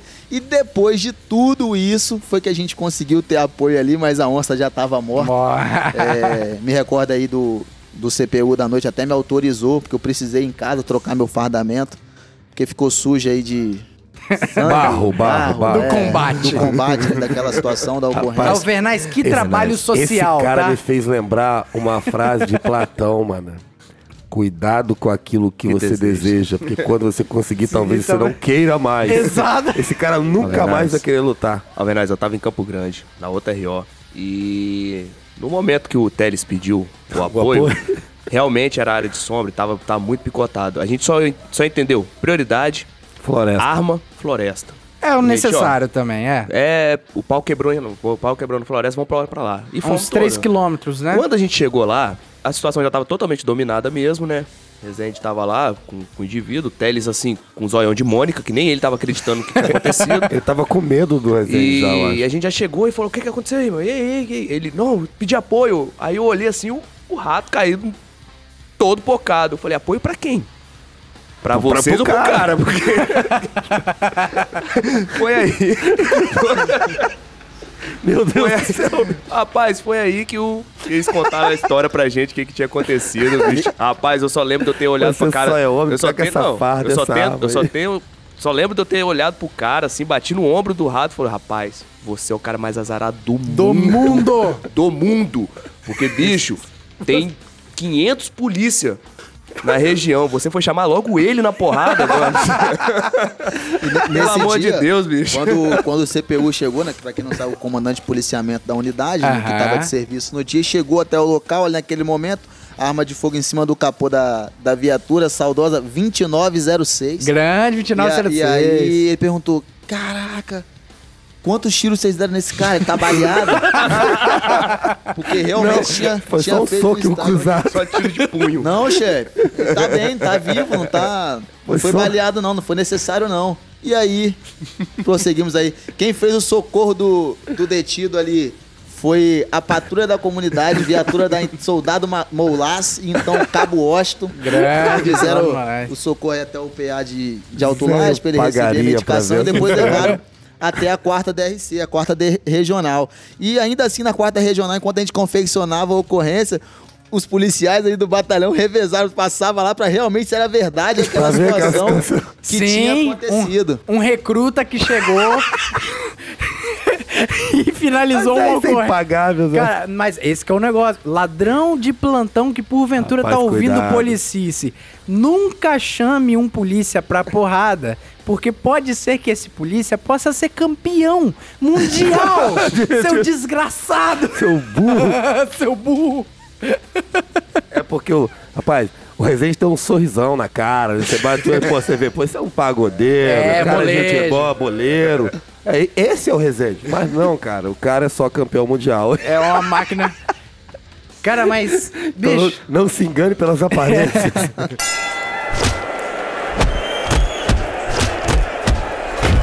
Olha só como a arte marcial ela te capacita para um trabalho melhor na, na rua, né, cara? Porque da mesma forma que esse cara ele levou a pior, se fosse um policial que não tinha um treinamento adequado, talvez naquela postura combativa que ele tinha, ele poderia ter dado grandes problemas. E aí você pede apoio, aí você às vezes tem que usar armamento letal contra o cara, né? Olha só que dor de A arte cabeça. marcial salvou a vida do cara. Sim. Exa isso, é isso que eu queria Se reforçar. fosse um cara como eu que não sabe lutar, ia dar dois tiros nele pra cessar a injusta agressão e pronto. É isso que eu ia falar. Olha só como o ouvinte pode estar ouvindo assim, né? Assim, pô, esse Rezende é uma máquina de matar, né? Não, cara. Mas é. Pelo contrário.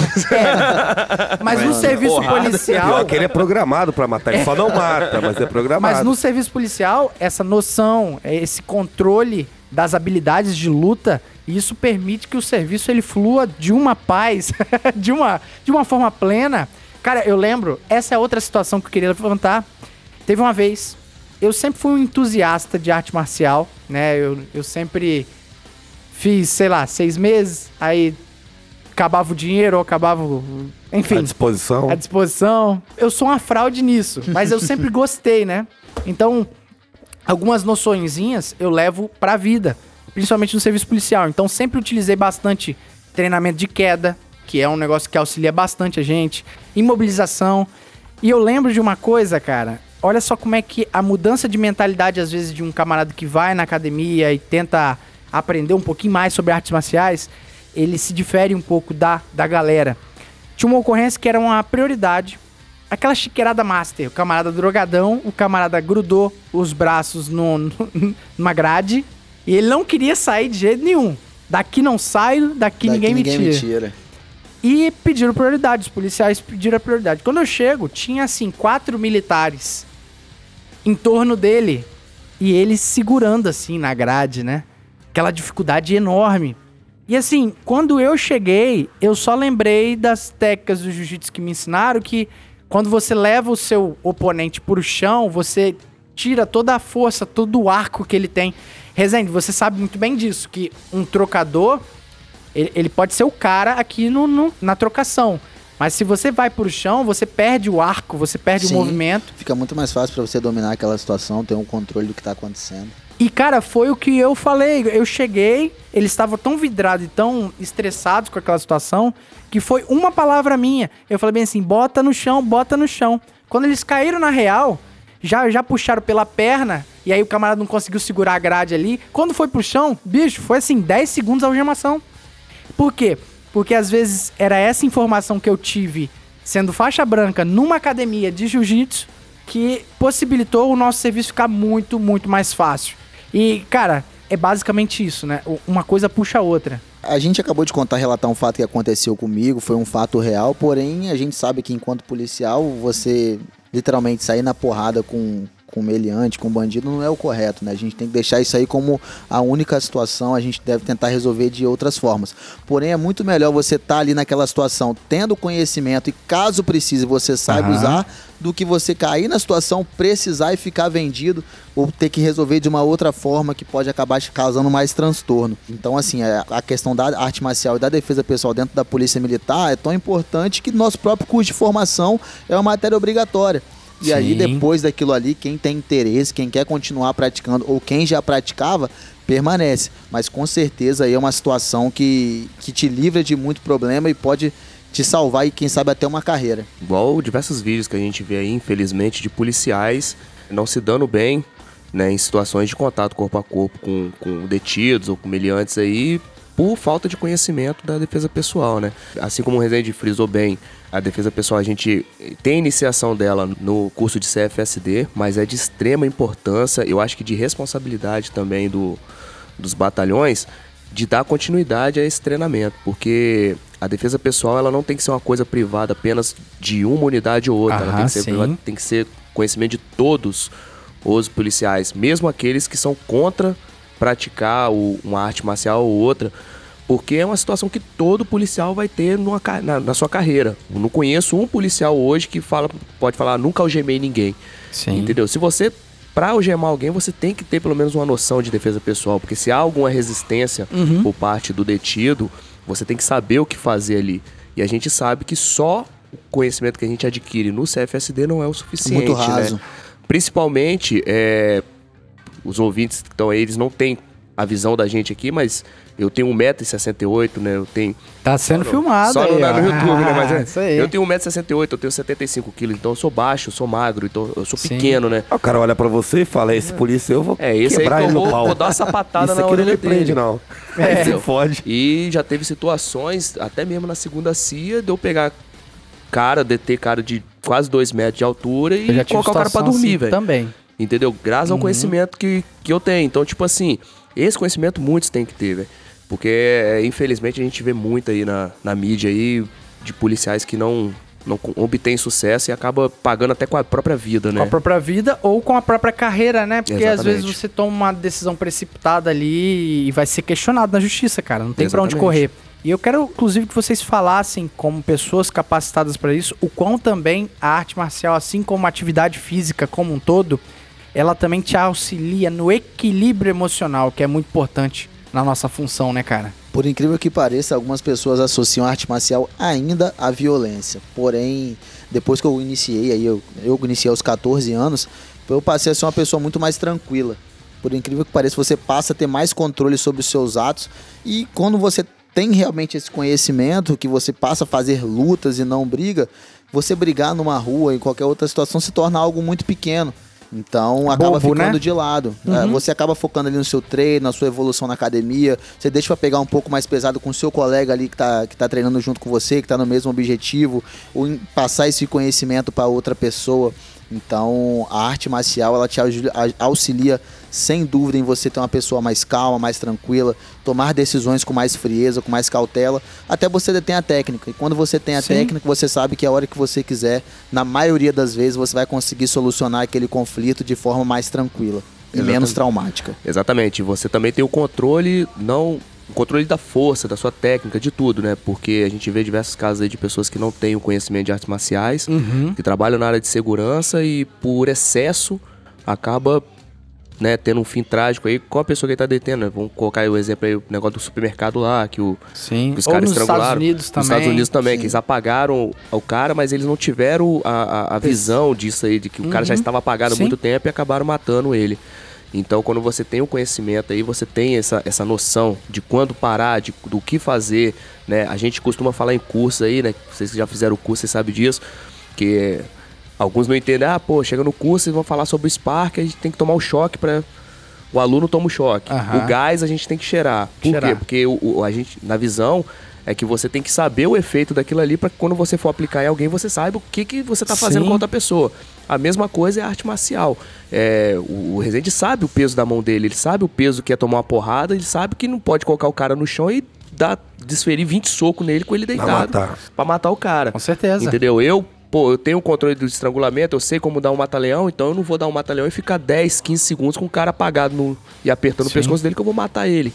Então, essa é a importância de você saber, né, alguma coisa de arte marcial. Paz, quando eu era jovem, no ensino fundamental, Você é jovem ainda. Você é jovem aí, ainda. poxa, e naquela época ali tinha um filme estourado no Brasil, que a gente até mencionou aí que é o Grande Dragão Branco do Van Damme. Clássico. Aí eu tinha um amigo que fazia taekwondo. Alessandro o nome dele. Acredito que ele não vai ouvir isso aqui. Hoje em dia ele até ficou cego, não tá enxergando mais. Mas ele acabou se tornando faixa preta posteriormente, deu Caramba. aula e tudo. O cara é fantástico. E lá, vocês vão lembrar que no filme, o Van Damme ficava com as pernas abertas assim, no, Esparcando. na cama e na cadeira, esparcando. Ele ficava da mesma forma na casa dele assistindo o filme. Então, ou seja, Pô, assistindo o filme. ele, entrava no, ele entrava no clima, né? é, ali, né? era um cara meio problemático. Incorporava o personagem. Tanto que o outro amigo nosso, o Marcelo, queria aprender e ele falou que ia amarrar o Marcelo numa árvore igual lá no filme, que para o Marcelo pegar.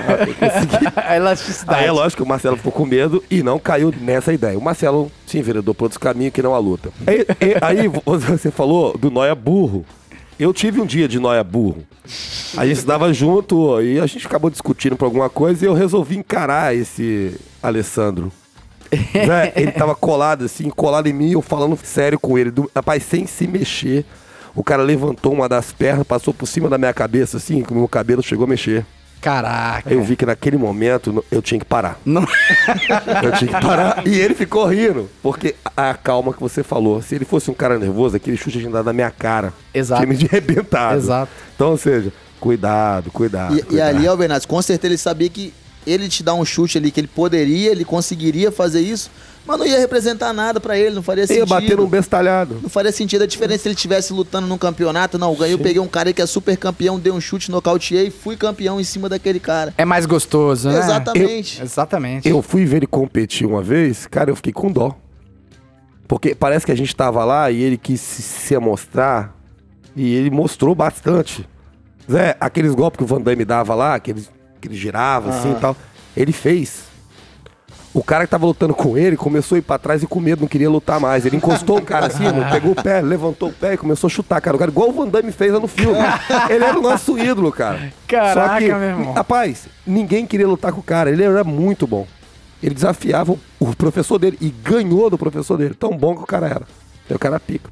Rapaz, métodos Eu- não Cara ortodoxos Não, aí, hein? Eu ainda não tive essa ousadia, não. Desafiar o meu mestre, não, tive essa ousadia ainda, Ah, não. ó. Ele desafiou o cara Desafiar ganhou mestre- do cara, velho. Desafiar mestre Ganhou é complicado. É o sonho de todo aluno é superar o mestre É dele. superar. Ele era muito Claro. bom mesmo. E a partir do momento que o aluno ele supera o mestre, é uma vitória do mestre também. Sim. Porque Ele o aluno- ensinou, né, conseguiu ele ensinou e viu que o aluno se tornou bom. Eu tô Agora, na caminhada, esse- Menezes, não consegui isso ainda não. Não, não, mas, mas desafiar já é um outro caminho. Quem é cara. o seu mestre, o, o Rezende? Eu, eu venho da, da escola dos irmãos Andrade, com Só Luiz sei. Guilherme Andrade e Gilmar de Andrade. Rapaz, representa muito esses nomes aqui no Espírito Santo, hein, cara? Inclusive, uma vez que eu tava fazendo um treininho com o Emiliano, o Guilherme tava lá, né? Aí, Emiliano teve a brilhante ideia de falar: Ô Guilherme, faz um. Vamos participar? Faz uma sombra aí com o menino aí. Uma sombra. Não seria fazer uma sombra. Uma sombra é um treininho. Um treininho. Um treininho. Treininho com básico. pouco contato. Pouco, pouco né? Aquele, aquele rachão no futebol, sem É, compromisso. já entendi. O coletivo no, no final do, da entendi. semana. Mas você podia levar o Rezende pro chão? Não, não, não. Era o Guilherme. Guilherme também é o Guilherme- nome do meu mestre. É o, pro- Ah, o sim, mestre Guilherme. dele. Ah, era o Guilherme. mestre do Ah, Guilherme. sim, sim, sim. Aí se já tivesse aquele meme na época, eu tinha falado, ô Leônidas, para de arrumar essas confusões aí. Rapaz, o Guilherme, pô, vou nem falar que ele brincou, não. Ele, ele batia e ria, né? Aquele jeito dele, ele batia e ria. Pá, cada umas porradas que doía. Que depois eu fui obrigado a falar, agora, Guilherme, vamos treinar no chão, porque é muito É, sacanagem ficar apanhando pra é. Você. Mas o cara é forte pra caramba também, né, bicho? Aí é complicado. Esse negócio de chamar o Rezende na porrada tem uma, tem uma história maneira aí, né? Ah, É, de uns ao vivo que rolava lá no CFSD. Você lembra, Meu não? Deus do céu. Você lembra disso, não? Rapaz, vocês vão me enrolar, bicho. Nem eu lembrava disso. Rapaz. Aluno, né? Aluno. Aluno, né? Chegou uma época lá do, do, do CFSD, né? Que a gente já tinha terminado nossas matérias, nossas atividades. aluno sem. Aí não vamos falar que a gente tinha um tempo, tempo ocioso, não. aquele tempo. Aquele tempo livre, né? Aí um- uma galera do nono pelotão inventou, mano, de levar umas luvas de boxe pra dentro do- da sala. E rapaz, tinha uma- um dia eu cheguei lá e vi o pau quebrando, mano. Todo mundo, os caras Pegado. pegado mesmo de porrada e tal, de boxe. Aí não sei quem foi o miserável, lá, não lembro quem foi, teve a brilhante ideia de falar, hein, tem um pelotão, acho que era sétimo. Sétimo pelotão. Rapaz, no sétimo pelotão tem um menino bom de, de boxe aí. Tem um menino bom, é? É, Exatamente. traz ele lá, vamos desafiar ele. Caraca, velho. Rapaz. Isso é Tá Rapaz, que não é só o Você Noia? acha que os- o Noia foi o primeiro burro? Rapaz, nesse dia aí, eu- eh, final de curso, né? Todas as matérias já finalizadas, como o Menezes já falou. Por incrível que pareça, eu tinha acabado de sair da sala, eu só queria ir até o banheiro, tomar uma água e voltar pro meu pelotão. Era e aí eu só fui isso. abordado no meio do caminho. Hein, vem aqui. Eu falei, pra onde? Vem aqui, pô, vamos dar um pulinho no pelotão ali, no nono ali. Falei, Mas o que que tá acontecendo? Rapaz, quando eu abri a porta do pelotão, as cadeiras eram arquibancada, tava em volta assim, ó. A sala cercada, a janela trancada, E a arena ali. dois, dois alunos vigiando a porta. Eu falei, meu Deus do céu. Em cima da cadeia. Vai dar E merda. aí, dois, dois alunos ali no, no round do momento ali. Aí, eu não me recordo o nome desse militar que me chamou. Não me recordo. Lembro que ele era da minha equipe de guarda lá no CFSB. Soldado kamikaze. Vamos Pode chamar ser, ele. pode ser. Aluno Soldado sem kami- noção. Sem noção. E aí tava rolando, inclusive, algumas apostas. E ele chegou comigo na sala. Ele chegou comigo na Acabou, sala. Bernardes. Eu tô me retirando. vai embora pra casa. Ele chegou comigo ali na sala e falou, ó, trouxe ele aqui pra lutar também, pra fazer um, um roundzinho. E eu aposto nele. ele já sabia da Só ele história, já, pô, conhecia, já, né? já conhecia, né? E aí o restante do pelotão, a maioria, foi no outro, no favorito, aluno que favorito, era né? o favorito, que era o que tava desbancando todo mundo. E aí, cara, quando começou ali, eu falei, pô, será que esse negócio é a Vera mesmo? quando eu vi, eu já tava com as luvas na mão. E o favorito lá. E esse menino que era favorito tinha noção de boxe, ele? Ele já tava de, com, a, com a luva na mão, protetor bucal. Eu falei, rapaz, Era esse lutador. negócio é a, é a Era o, Vera atual, mesmo. era o atual campeão do, do, pelotão Era, lá, é, pô. Já tinha é, espancado todo eu já mundo. tinha todo mundo. O UFC oitavo pel. E aí eu calcei as luvas assim, falei, pô. pri- Primeiro assim, né? Não vou subestimar o cara. Vou tomar umas porradas primeiro, né? Começou e ele já veio me dando um monte. Eu com a guarda fechada, apanhando, apanhando, apanhando. Falei, pô, vou ver até onde ele vai, né? Só que aí, uma hora cansa de bater, né? É. Essa é a E eu- diferença dos meninos pros E eu já era homens. acostumado a apanhar. Só que quando ele cansou de bater, eu não tinha começado a bater ainda. Nossa senhora. E aí. foi a lei do retorno, né? A lei do retorno, né? Ação e Tudo reação. que, que vem, volta. Só que nesse caso voltou com força desproporcional, um pouco acima do que eu tinha tomado. Mas aí foi divertido, valeu a emoção ali. Ah, deu foi pra- divertido, Não, tranquilo. eu, eu- eu- quero que você conta como acabou isso aí. Isso tem um final. Não foi nessa luta, não, mas digamos que acabou assim. Um sargento chegou. Todo mundo. Os alunos já chegaram e falaram: Ó, o sargento tá chegando. As cadeiras voltaram pro lugar. As luvas mundo sumiram. em- As luvas sumiram, todo mundo informa, o sargento entra na sala, todo mundo suado, um hematoma de todo tamanho no rosto. E o sargento não entendeu nada. O que que tava acontecendo aqui? E aí o que que justificaria eu do sétimo pelotão dentro do nono pelotão? Agredindo outro aluno. Só que aluno é tudo igual, a gente se esconde, né? Não, e o pior de tudo é que a única coisa que o sargento percebeu é que a sala tava um pouco mais cheia. Porque não era só ele do sétimo. Tinha Uma eu do galera. décimo, tinha uma galera Ah, do décimo sim. primeiro, tinha os espectadores Mas lá. esse aluno, então, ele apanhou uh, mais do que devia? Ah, um pouquinho, né? Um pouco mais, um pouco mais. Mais, um pouco mais. Ele pediu socorro, não? Você teve a oportunidade de encontrar com esse cara depois, o soldado kamikaze, na rua? Por incrível que pareça, não. Não, não me recordo o nome dele. Se eu encontrar presencialmente, com certeza eu vou, vou relembrar, mas não Ele quer sei te ver, qual, não, Zé? Ele- qual ele- local que ele tá. Ele com certeza vai lembrar de você, né? Quem apanha É. não esquece. né? Acho que ele não quer te ver mais, não, Zé. essa é a verdadeiro, é o verdadeiro retrato de quem apanha e esquece, quem bate não, né, cara? Rapaz, Só lembrando, só lembrando que isso aconteceu na Polícia Militar de Pernambuco, Rapaz, hein? rapaz, Pernambuco não, tem os pernambucanos. Foi lá no Ceará, Ceará. No Ceará. é. Rapaz, a polícia do. Ceará ela é muito engraçada, né? Acontece coisas ali, bicho. O cearense já é engraçado por natureza, né? Essas coisas que acontecem lá na polícia do Ceará, isso é impagável. Nesse tem lá, os caras fizeram uma arena dentro da sala, mano.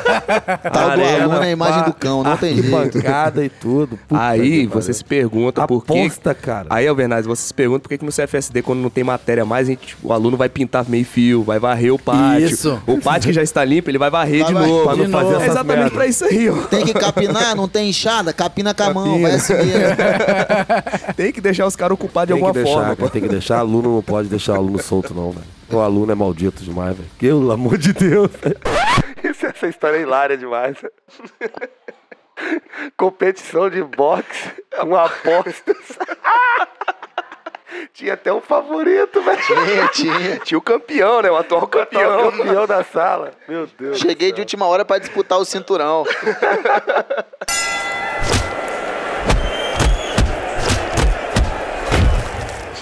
Ô, Bernardes, tá difícil, né? Depois, depois dessa surpreendente é, UFC CFA, né? CFA lá de Pernambuco, Combate. lá de Ceará. Mas, mas aqui, Pernambuco, Ceará, CFA né? combate. É. difícil até voltar, né? Pro raciocínio depois disso aí. Vamos lá, mas é um sinal que o episódio tá muito bacana, né?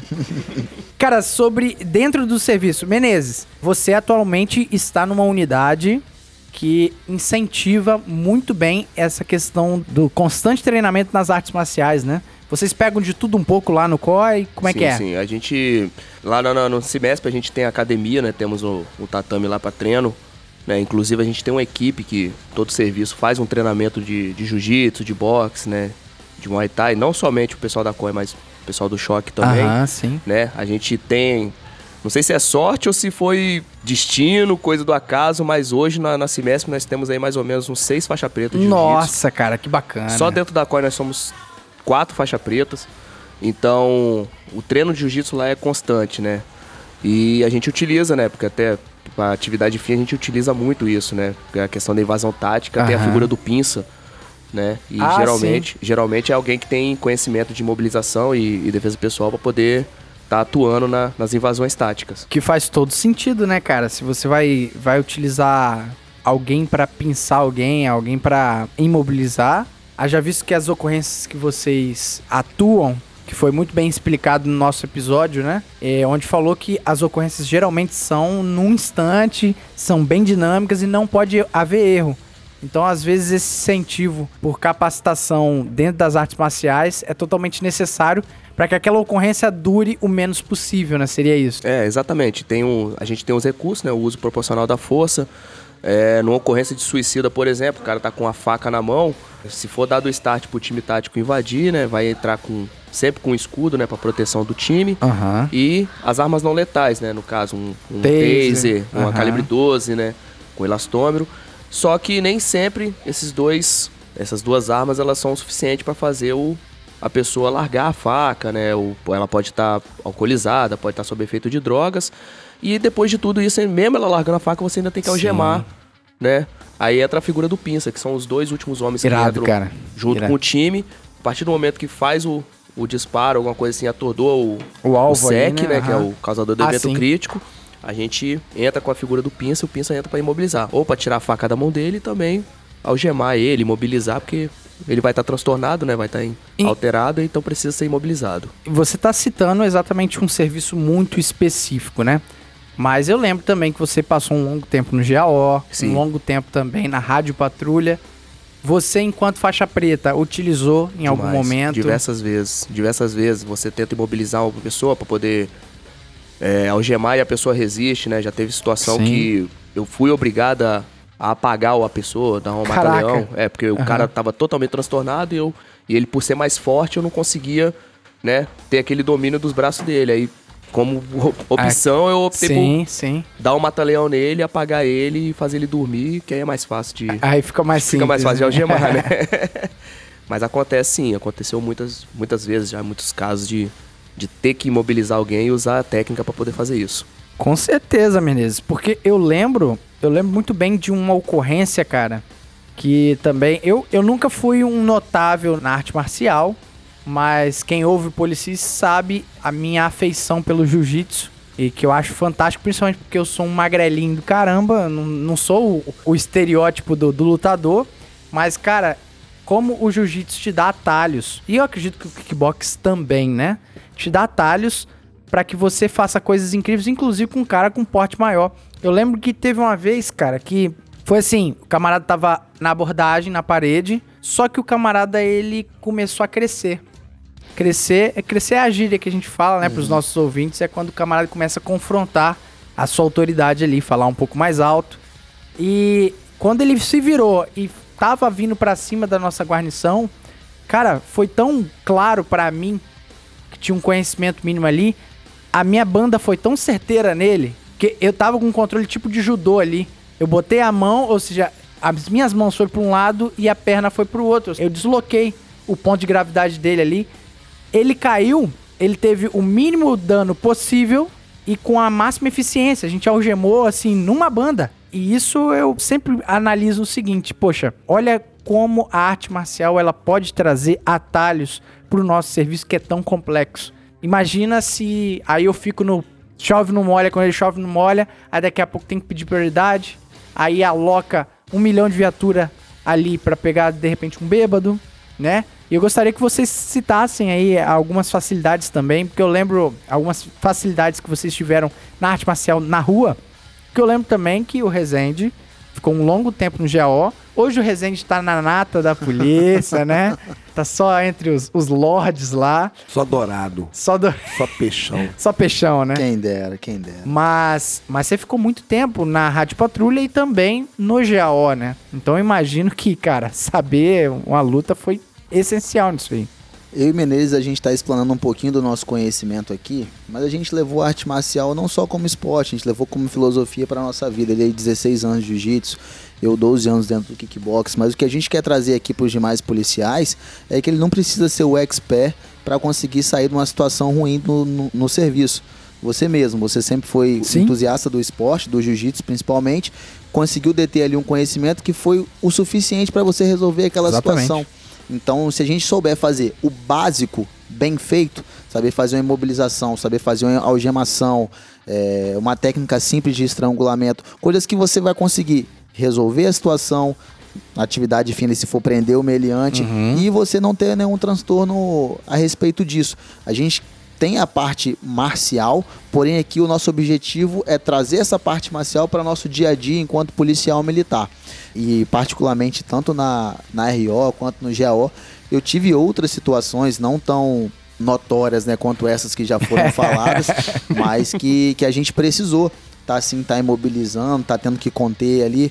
Talvez quem, o paisano, né, que a gente chama aí, o- Aham. o, civil, ele não tenha a dimensão do que é você ter que algemar um- uma pessoa sob o efeito de uma droga, um cara sob o É. efeito de um crack. A Exato. pessoa pode ser franzina, mas ele fica com uma força absurda. E Absurda. se você não, não, não detém ali o mínimo de técnica, você vai ter muito transtorno para resolver aquela situação. Com certeza. E às vezes é ideias básicas mesmo, não é nem você aprender.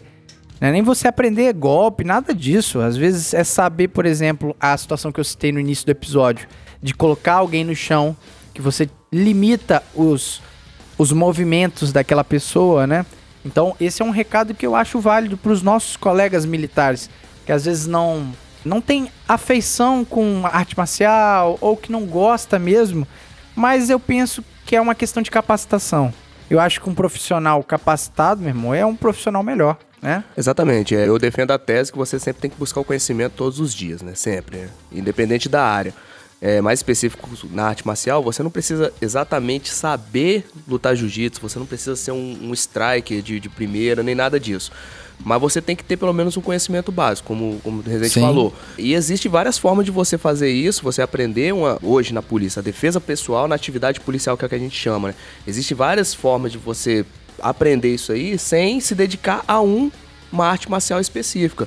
Por exemplo, hoje a gente tem aí o- um exemplo que eu tenho é, os meninos Xté e o, e o Cabo Albuquerque, eles têm um- Ah, uma sim. empresa que eles fornecem esse curso Sim. né, de, de combate velado, né, de, de, de poder o contato corpo a corpo. Muito bom, Tem por até o- sinal. O, Emiliano, ele faz parte Aham. também, né, dessa da equipe dele, acho que é a FI Defense, quem quiser ir, Sim. pesquisa aí a FI Defense e dá uma moral pros meninos lá. Mas é um curso muito bom. É um curso muito bom É, mesmo. é. FEAR de F-E-A-R, Isso, né? Fear Defense. Fear de medo em inglês. É isso aí. Vai lá no Instagram, galera. No Instagram, Confira né? o trabalho dos caras. Estão fazendo propaganda pra vocês aí, hein, Chester. aí. então, tipo assim, o curso dos caras é um curso muito bom, velho. E o- e eu vi muitos militares que não têm contato com arte marcial fazer esse curso Mudar. e mudar completamente. mentalidade, né? Depois, até a forma de abordar, os caras estavam abordando diferente, uma postura diferente. Isso faz muito. certeza, velho. Isso é muito bom. Na Cimesp mesmo, como a gente treina lá, a gente tem o, o pessoal que não simpatiza tanto com a arte marcial, mas que treina a questão da imobilização Uhum. para poder fazer isso na atividade. E é de suma importância. E o retorno é sempre positivo.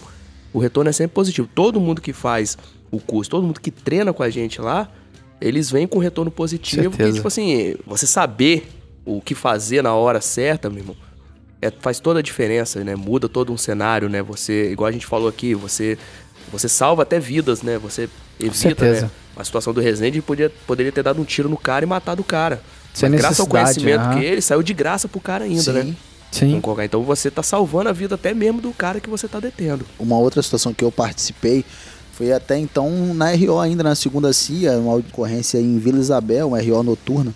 É, a gente foi chamado, um pai tinha acionado ali a, a polícia para conter o filho dele que estava com surto, o cara viciado em drogas ali, tinha usado muita droga, estava quebrando a casa inteira.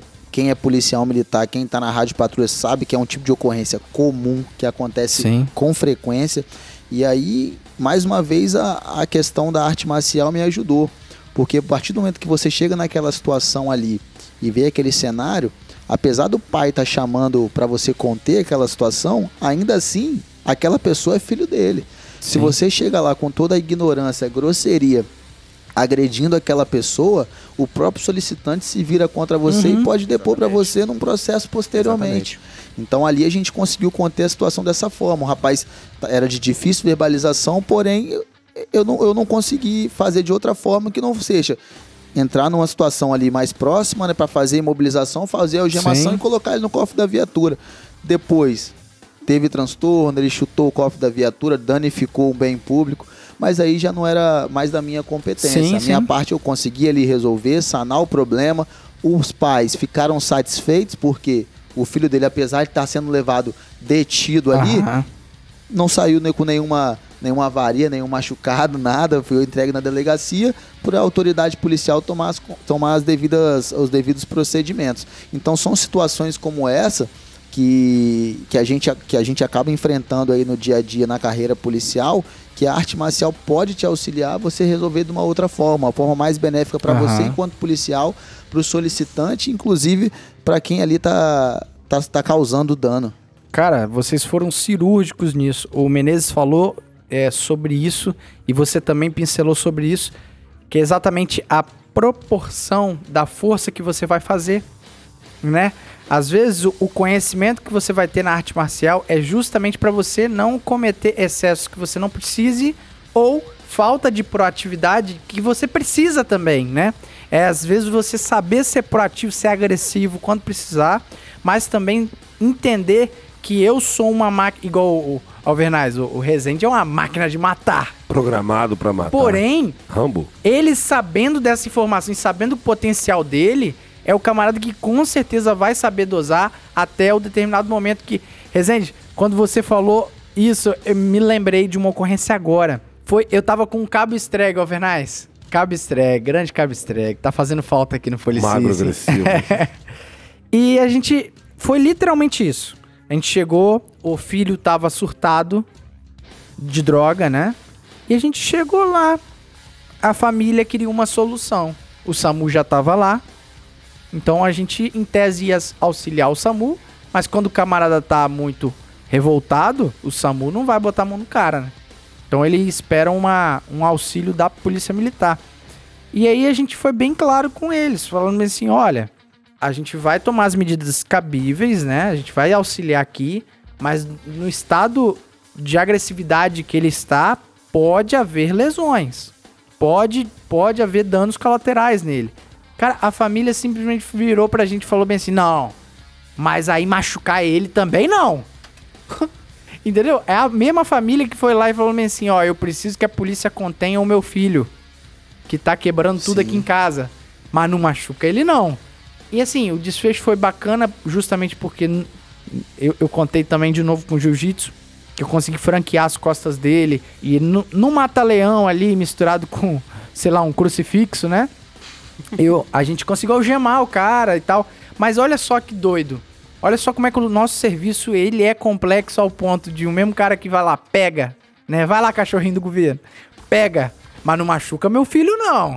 Isso aí. Rapaz, eu passei por uma situação, serviço passado, agora à noite, complicada. É uma jovem de 22 anos, ela tá tentando suicídio. Aí aconteceu o SAMU também, não bota a mão tal. Cheguei lá, a mãe tentando segurar a mãe, o tio, aquela coisa toda. Caramba, bicho, eu tive que algemar a moça. Rapaz, se eu tivesse a técnica do Resende, seria muito mais fácil. E em todo momento o meu medo era quebrar o braço dela, porque ela fazia muita força e tal. Sim. E eu não sou o mestre da algemação, não entendo muito de defesa pessoal. Mas não tem jeito, velho. Jogar ela no chão Aham. e botar o gema nela. Consegui botar. Tio ajudou ali, a mãe ajudou um pouquinho, consegui botar. Mas quando o cara tem essa técnica, fica tudo mais fácil. Eu também já tive a oportunidade de tentar jogar o cara no chão, dar a primeira banda, a segunda, o cara não cair, cara. Sim. Falei, ih, caralho, fudeu, esse cara luta. Eu só tenho essa alternativa. Falei, essa- Usei e não deu certo. Essa porra desse cara luta.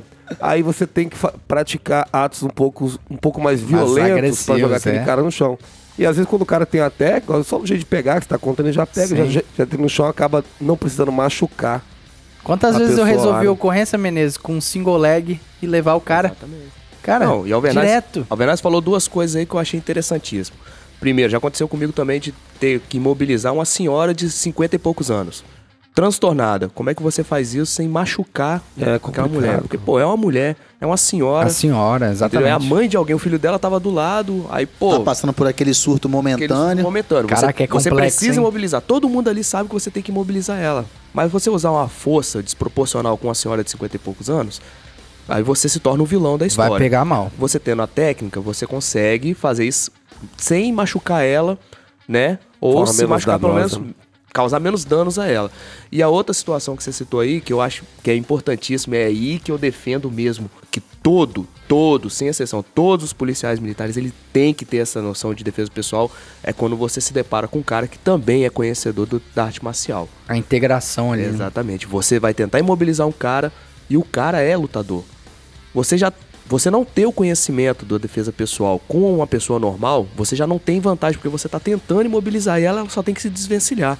Agora quando você tenta fazer isso com uma pessoa que tem conhecimento, mano, você tá totalmente Vendido. vendido com o cara. Mas vamos dar um adendo importante, inclusive um recado aí aos babacas que põem uma faixa preta na cintura, que é minoria da minoria da minoria, né? Vamos ser justo, mas sempre vai ter aquele 0,1%. Se você chamar um polícia na porrada sendo uma máquina de matar, Toma tiro. é tiro, tá? Toma tiro, É tiro. certeza. Eu não conheço um policial que, que vai querer embolar na porrada sabendo que você é um faixa preta. Então, é só seguir o que os, prof- os mestres já mandam, né? Arte marcial nenhum, eu quero que vocês complementem isso, arte marcial nenhuma ensina a encarar a polícia na rua. Até porque a arte marcial ela é equiparada à arma branca, né? Então, da mesma forma que ele Exatamente. pode estar portando uma faca, se você é um faixa preta, se você é uma pessoa perito naquilo ali, você tem ciência do que você pode causar. E se você realmente for pra cima de um policial, ele vai conseguir se respaldar, nem que seja efetuando os disparos pra sanar aquela agressão. E você, enquanto ali. Possível vítima, digamos assim, entre aspas, mas não vai conseguir resolver nada. Vai, vai, Vai. colar. Vai se dar mal, vai se lascar. E o lutador, ele é conhecido, mano. Quando o cara é presepeiro, assim, normalmente, rapaz, você olha pro lutador, aquele cara é lutador, o jeito que ele tá, o jeito, o jeito que ele se arma, que, eu falo assim, rapaz, esse cara é lutador. Rapaz, se eu tô ali, tá lá, uma, uma máquina dessa programada, mano. O cara se arma. Irmão, eu só tenho uma coisa pra me defender. É uma 40. Policiais, Eu- perigo. Uma 40. É É, isso aí, 40. é eu vou aí. te Tem falar. condição não, mano. Vou te falar uma coisa, Venaz. O esporte, né, a arte marcial, tá tão popularizada que hoje em dia tá difícil reconhecer os caras, bicho. Tá difícil reconhecer os caras, porque hoje tem, né, o que antigamente que o nego olhava Era pro o cara assim pichadão, falava assim, né? ó, isso aí é lutador. Rapaz, Ó, é, ó, ó a orelha de, cabeça de, ó a orelha de raspada. pitbull dele. aí você olha pra um outro cara e fala, esse cara é polícia. tá cara Tatuagem, que era arte polícia. suave. Agora, meu irmão, tem uns caras aí que você olha, bicho, e você fala, esse cara não é, não é, nin- Nada. não é nada. Ninguém. Rapaz, eu vou citar um cara que eu acho, não sei se é conhecido de vocês, Claudemir Canal. Claudemir Canal, velho, meu amigo, meu irmão, moleque sensacional. Rapaz, você olha pra ele, bicho, você não dá nada pelo moleque, Aham. velho. Você olha assim, pô, Claudemir, cara Claudemir, pra cá, Canal, tá falando do... do- Primo do, do, Do do canal. canal, Aham. e ele é o militar da COI, que tá na situação com o Xté. Sim, sim. Ele, você olha pra ele, ele é um cara normal assim, bicho. Um cara tranquilaço. Muito tranquilo, pacífico. Mano, o cara é faixa preta de jiu-jitsu e é polícia. Exato. Aí você encontra um cara desse na rua e quer. Mas eu tenho certeza que ele não chamaria o Não, polícia não, pra ele, porrada, ele, né? ele não São- chamaria, mas eu tô falando, tipo assim, ele, ele é o né? estereótipo do cara que o valentão vai querer crescer pra cima Passa dele. a ser Deve ser bestalhado. despercebido. E vai Sim, se sim. dar mal, e vai se dar mal com Sim, ele, sim. meu irmão. Porque o cara Aí eu te É. falei o negócio do Resende, eu não sabia que o Resende lutava. Não, o Resende tem cara de mal, velho. Eu não sabia que ele lutava. Resende. Tem cara de ruimzinho. Resende, rapaz. Quando, eu conheci, quando eu conheci Resende no CFSD, eu já olhei pra cá e falei, esse bicho é presepeiro. velho. É presepeiro. Começou a Esse mostrar uns vídeo vídeos. é- não você lembra que você mostrou um vídeo você chutando, você pulando assim, pé, al- altão. Eu devia ter a minha altura, aquela porra. que subiu. Falei, É que você é bicho. baixinho, Almenaz. Deve, É. dar medo. É. Rapaz, Só dois dá não. metros e dez, Eu tenho né? medo. Eu, eu nunca confio num lutador, Zé. Nunca confio. Eu tenho medo, eu tenho medo. Cara, lutador, polícia, meu Deus, não confia não. velho. Cara é perigoso. Perigosíssimo. Sacanagem. É brincadeira, sacanagem. lógico que é uma brincadeira aí. Carinhosamente.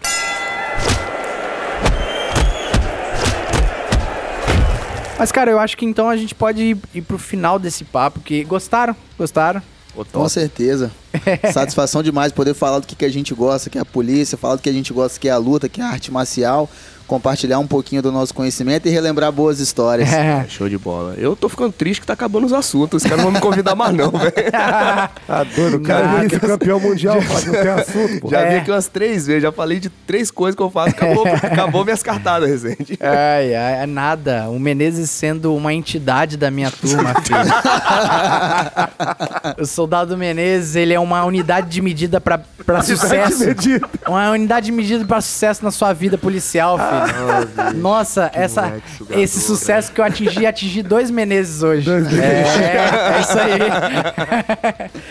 Pessoal, eu acho que fica legal a gente dar o último recado do seguinte, é para quem é de fora da polícia, né, os nossos amigos ouvintes aí que não é militar, que tem desejo de ser militar, é válido uma mensagem de o quão a arte marcial ela pode mudar a sua vida e pode mudar tanto a sua mentalidade quanto a sua se conhecer, né? Não é raro, às vezes você vê um psicólogo orientando, pega aquele moleque que é um demônio na escola, o moleque bate em todo mundo. Quando é, era o Rezende. É um demônio na escola. É, o nome dele era Guilherme Rezende. Mas aí qual que é o negócio? É, o psicólogo às vezes manda. Não, matricula esse menino lá no Muay Thai. Soltar Tá, energia tá nervoso dele. demais, vai pro, pro arte marcial que lá você vai extravasar. Mas é verdade É mesmo. só canalizar o conhecimento. É isso aí. E esse sentido também de honra ali, né, cara, é muito pregado. A gente falou sobre o, o faixa preta babaca, mas eu gosto de repetir que isso é minoria da minoria, tá, senhores? A arte marcial, ela prega muito respeito. Ela prega você realmente viver como se fosse um samurai mesmo, de resolver seus problemas com outro cara que é tão capacitado quanto dentro de um ringue, dentro de um ambiente. Então, se você tá ali numa luta, né, devidamente dois lutadores devidamente capacitados aqui, cara, não tem nada de errado. nada de errado o pau quebrar entre eles, né? O, o que realmente fica o nosso recado para os nossos amigos aí, né? De que entender que a arte marcial, eu tenho certeza que vai fazer total diferença na sua vida, é isso mesmo, né? É, com certeza. É, o, se você tiver um filho. ah, não, nem, nem falo que é filho problemático, não, mas é, eu aconselho a qualquer pai colocar o, o filho pra praticar. Eu, como eu falei, pratico jiu-jitsu há 16 anos. Minha filha, é, ela, ela já praticou, né? Agora ela tá parada porque é menina, que gosta É, de tá fazer em outras outra coisas pegada. e tal, tá em outra pegada. Minha esposa já praticou jiu-jitsu e, tipo assim, eu incentivo todo mundo, quem, quem quiser fazer e tudo. A questão do respeito que você falou é importante também, até porque a arte marcial ela é oriunda do militarismo, né? Olha isso. Então ela tem a hierarquia, a disciplina, né? Como, como pilar Sim. também dentro dele. Então, você é é uma ótima escola de aprendizagem, é onde você vai aprender a respeitar as pessoas mesmo, né? Ah, não, porque lá você vai tomar porrada se você não aprender. Não, não.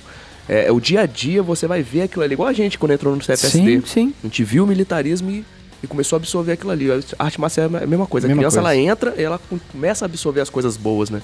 Que tem. Isso é. Se conseguir um bom professor também, né? Porque, Sim, como é você falou, tem muito, tem muito cara aí que, que realmente não, não é exemplo pra ninguém, né? Que é Mas- minoria, Que é minoria, mas minoria, com existe. certeza. Mas ainda existe, mas isso aí é uma boa pesquisa. É, é fácil de encontrar é esses de encontrar. camaradas. Cada um vai encontrar o seu Miyagi. seu Miyagi Rapaz, eu sou tão fã de, do Messi Miyagi que eu Karate acompanho a série deles agora. É, mas o Cobra Kai não era legal, não. O Cobra Kai eles queriam bater no Daniel não era San. legal no filme do Karate Kid, mas se você assistir Cobra Kai, você vai entender a vida de É Johnny porque Daniel Lawrence. San não tá lá mais. Eles não gostavam do Daniel, Daniel San tava lá, tá lá no, Tá no lá? seriado, você vai Vou ver que Daniel então. San não é o santo que todo mundo pensava que era. Ah, é? Assiste Cobra Kai. Uau! Pô, não vi, não vi Eu esse adoro seriado. Karate Kid 1, cara. Ei, Não, assiste o Cobra, pô, muito assiste Cobra Kai que você vai gostar pra histórica. O Cobra. Kai é os Eu gosto da dois. namoradinha dele, era Então. bonitinha, loirinha, né? O Cobra Kai. caralho. Que isso, É cara. bonita já a mudou, já, mudou, dos dois. já mudou tudo, mas o Cobra Kai é, é a história do Johnny e do, do Daniel San 30 anos depois. São eles mesmos, mesmos atores. Aham. Ah, é? É. Pô, eu vou ver essa porra Netflix, então, pode cara. assistir. Muito bom. Pura, Rapaz, eu, eu me amarro, sou fãzaço. Rezende, suas palavras aí pros nossos ouvintes. Agora, as nossas considerações finais, né? Além de agradecer pela oportunidade de estar aqui batendo esse papo com vocês, é, como o próprio Menezes falou aí, uma das coisas que inclusive facilitou a minha adaptação ao meio militar foi essa questão da arte marcial, você saber onde, o que que é ter um limite, uma hierarquia, disciplina, que são os pilares da polícia militar. Sim, sim. Então já foi um fator que me auxiliou. Muito importante você saber também que não existe arte marcial melhor do que a outra. Eu não vou aqui falar que o kickbox é melhor que o jiu-jitsu, que o jiu-jitsu é melhor do que o kickbox.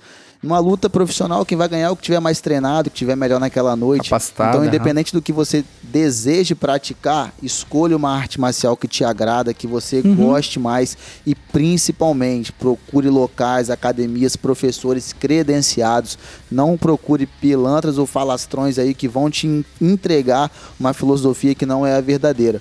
Vá no local de referência, pergunte pessoas que você conhece que já praticam arte marcial e vai lá, se dedica, aprenda. E lembre-se, você não precisa ser um super campeão, você não precisa parar no UFC nem lutar um evento profissional. Você precisa ser conseguir aí resolver seus problemas no dia a dia, se for na sua função enquanto policial resolver sua ocorrência e voltar para sua casa com tranquilidade, vivo e bem para sua família, que é o que mais importa. Cara desenrolado, né, cara? Pra fechar bonito, pra fechar que bonito. admitir, o filho da puta fala sabe, né? Já sabe. Moradores da região é de uma Campo Grande. menção Ao, Moradores. ao filme sempre citado aqui, Tropa de Elite. né? Cadê? Tem que admitir, o filho da puta fala, fala do Fortunato, né? Ué, quem for da região de Campo Grande aí, procurar a Academia Guilherme Rezende. É isso aí. Se matricular. Por favor. academia? Por favor, dê esses recados aí bacana. Não, não, hoje, hoje eu, eu não dou aula mais, né? Mas quando eu tô. Quando eu vou continuar treinando aqui, eu sempre treino ali na, na Avenida Getúlio Vargas, próximo ali ao, ao Capixabão, na Academia Head Coach. Head ali você pode ter certeza que você vai encontrar um centro de treinamento com várias artes marciais. Hoje ali a gente tem o kickbox, tem o taekwondo, jiu-jitsu, judô. Inclusive, a essência do nosso amigo Menezes aqui tá lá, que é a equipe Agnaldo Góes, compartilhando um pouco do jiu-jitsu. Ali a gente conseguiu montar num espaço profissionais capacitados, oriundos de várias artes marciais, para transmitir esse conhecimento. No Kickbox, quem são os caras lá? Fala os nomes aí. Hoje, hoje quem está ministrando as aulas lá é o Abner, que é- não é militar, e tem também o Tavares, que está lá, dá os- as aulas de personal Sim, dele. sim. No Taekwondo tem o Getúlio, Pandolfi, Pandolfi, tá lá também. Olha só. No Jiu-Jitsu temos lá a equipe do Agnaldo Góes, que é referência aqui em Cariacica. Sim. Temos também Krav Maga, tem várias opções. Então é ir lá, senta lá um dia de bobeira, dá uma olhada no treino, vê qual que, que te vai. agrada mais. Na dúvida, faz uma aula experimental em cada uma delas, é grátis, não vai pagar nada. E aí depois você se matricula na que você achar Irado, melhor. Irado. Se matricula em todas, que é.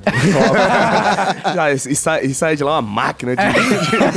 Assina o pacote, assina o pacote prêmio, que um Ei, dia um Noia vai te chamar vale pra a pena. porrada. Vale a pena, vale a pena.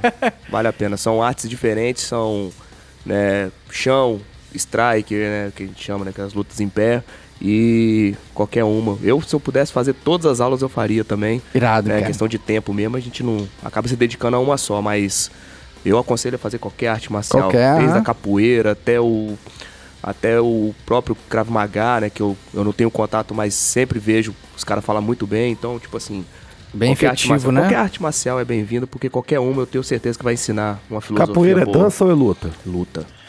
É uma luta. E Vai lá braba, dançar tá? com capoeira. Não, Isso é não, brabo. cara, as pessoas falam Aí, isso. Não, não, capoeira não. não, não, não é luta. Capoeira é uma é dança. luta e braba ainda, tá? É violento. É. Que é bem Tenho, violento. tenho amigos capoeiristas aí, vou te falar. Eles.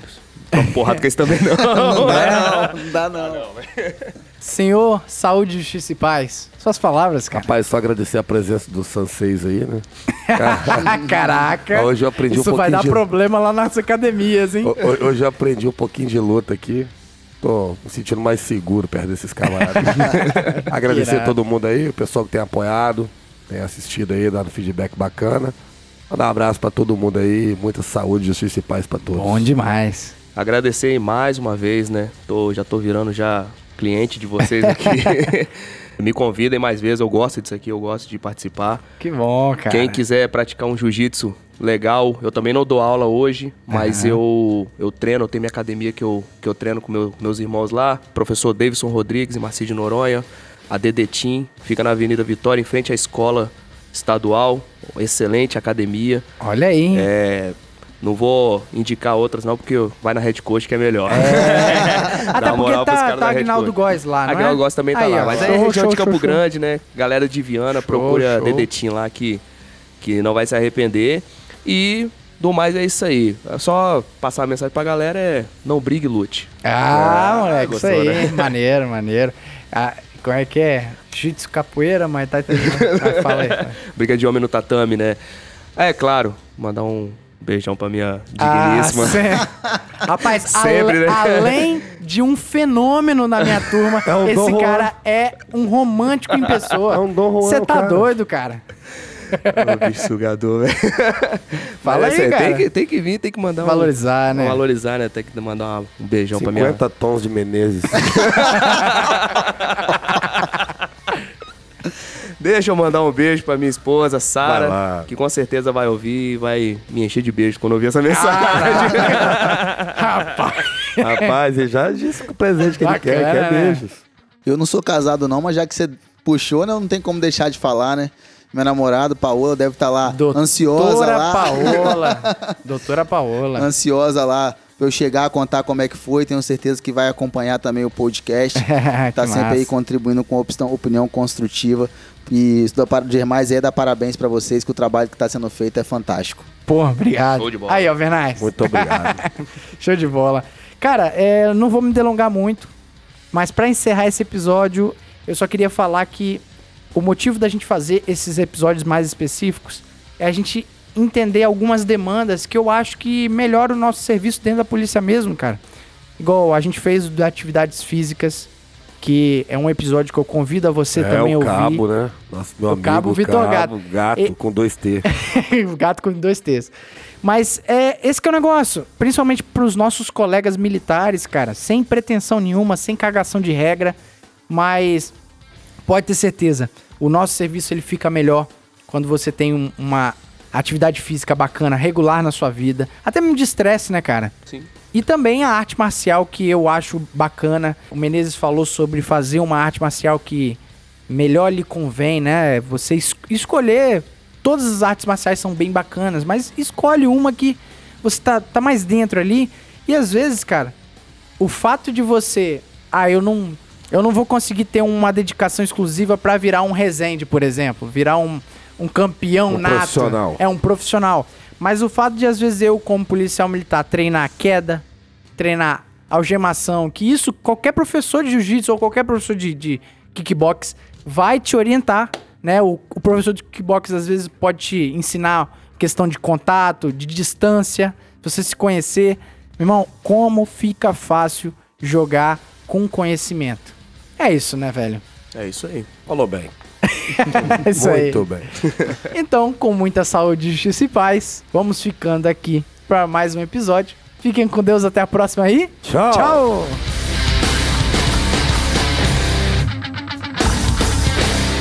E esse podcast foi editado por DS Produções.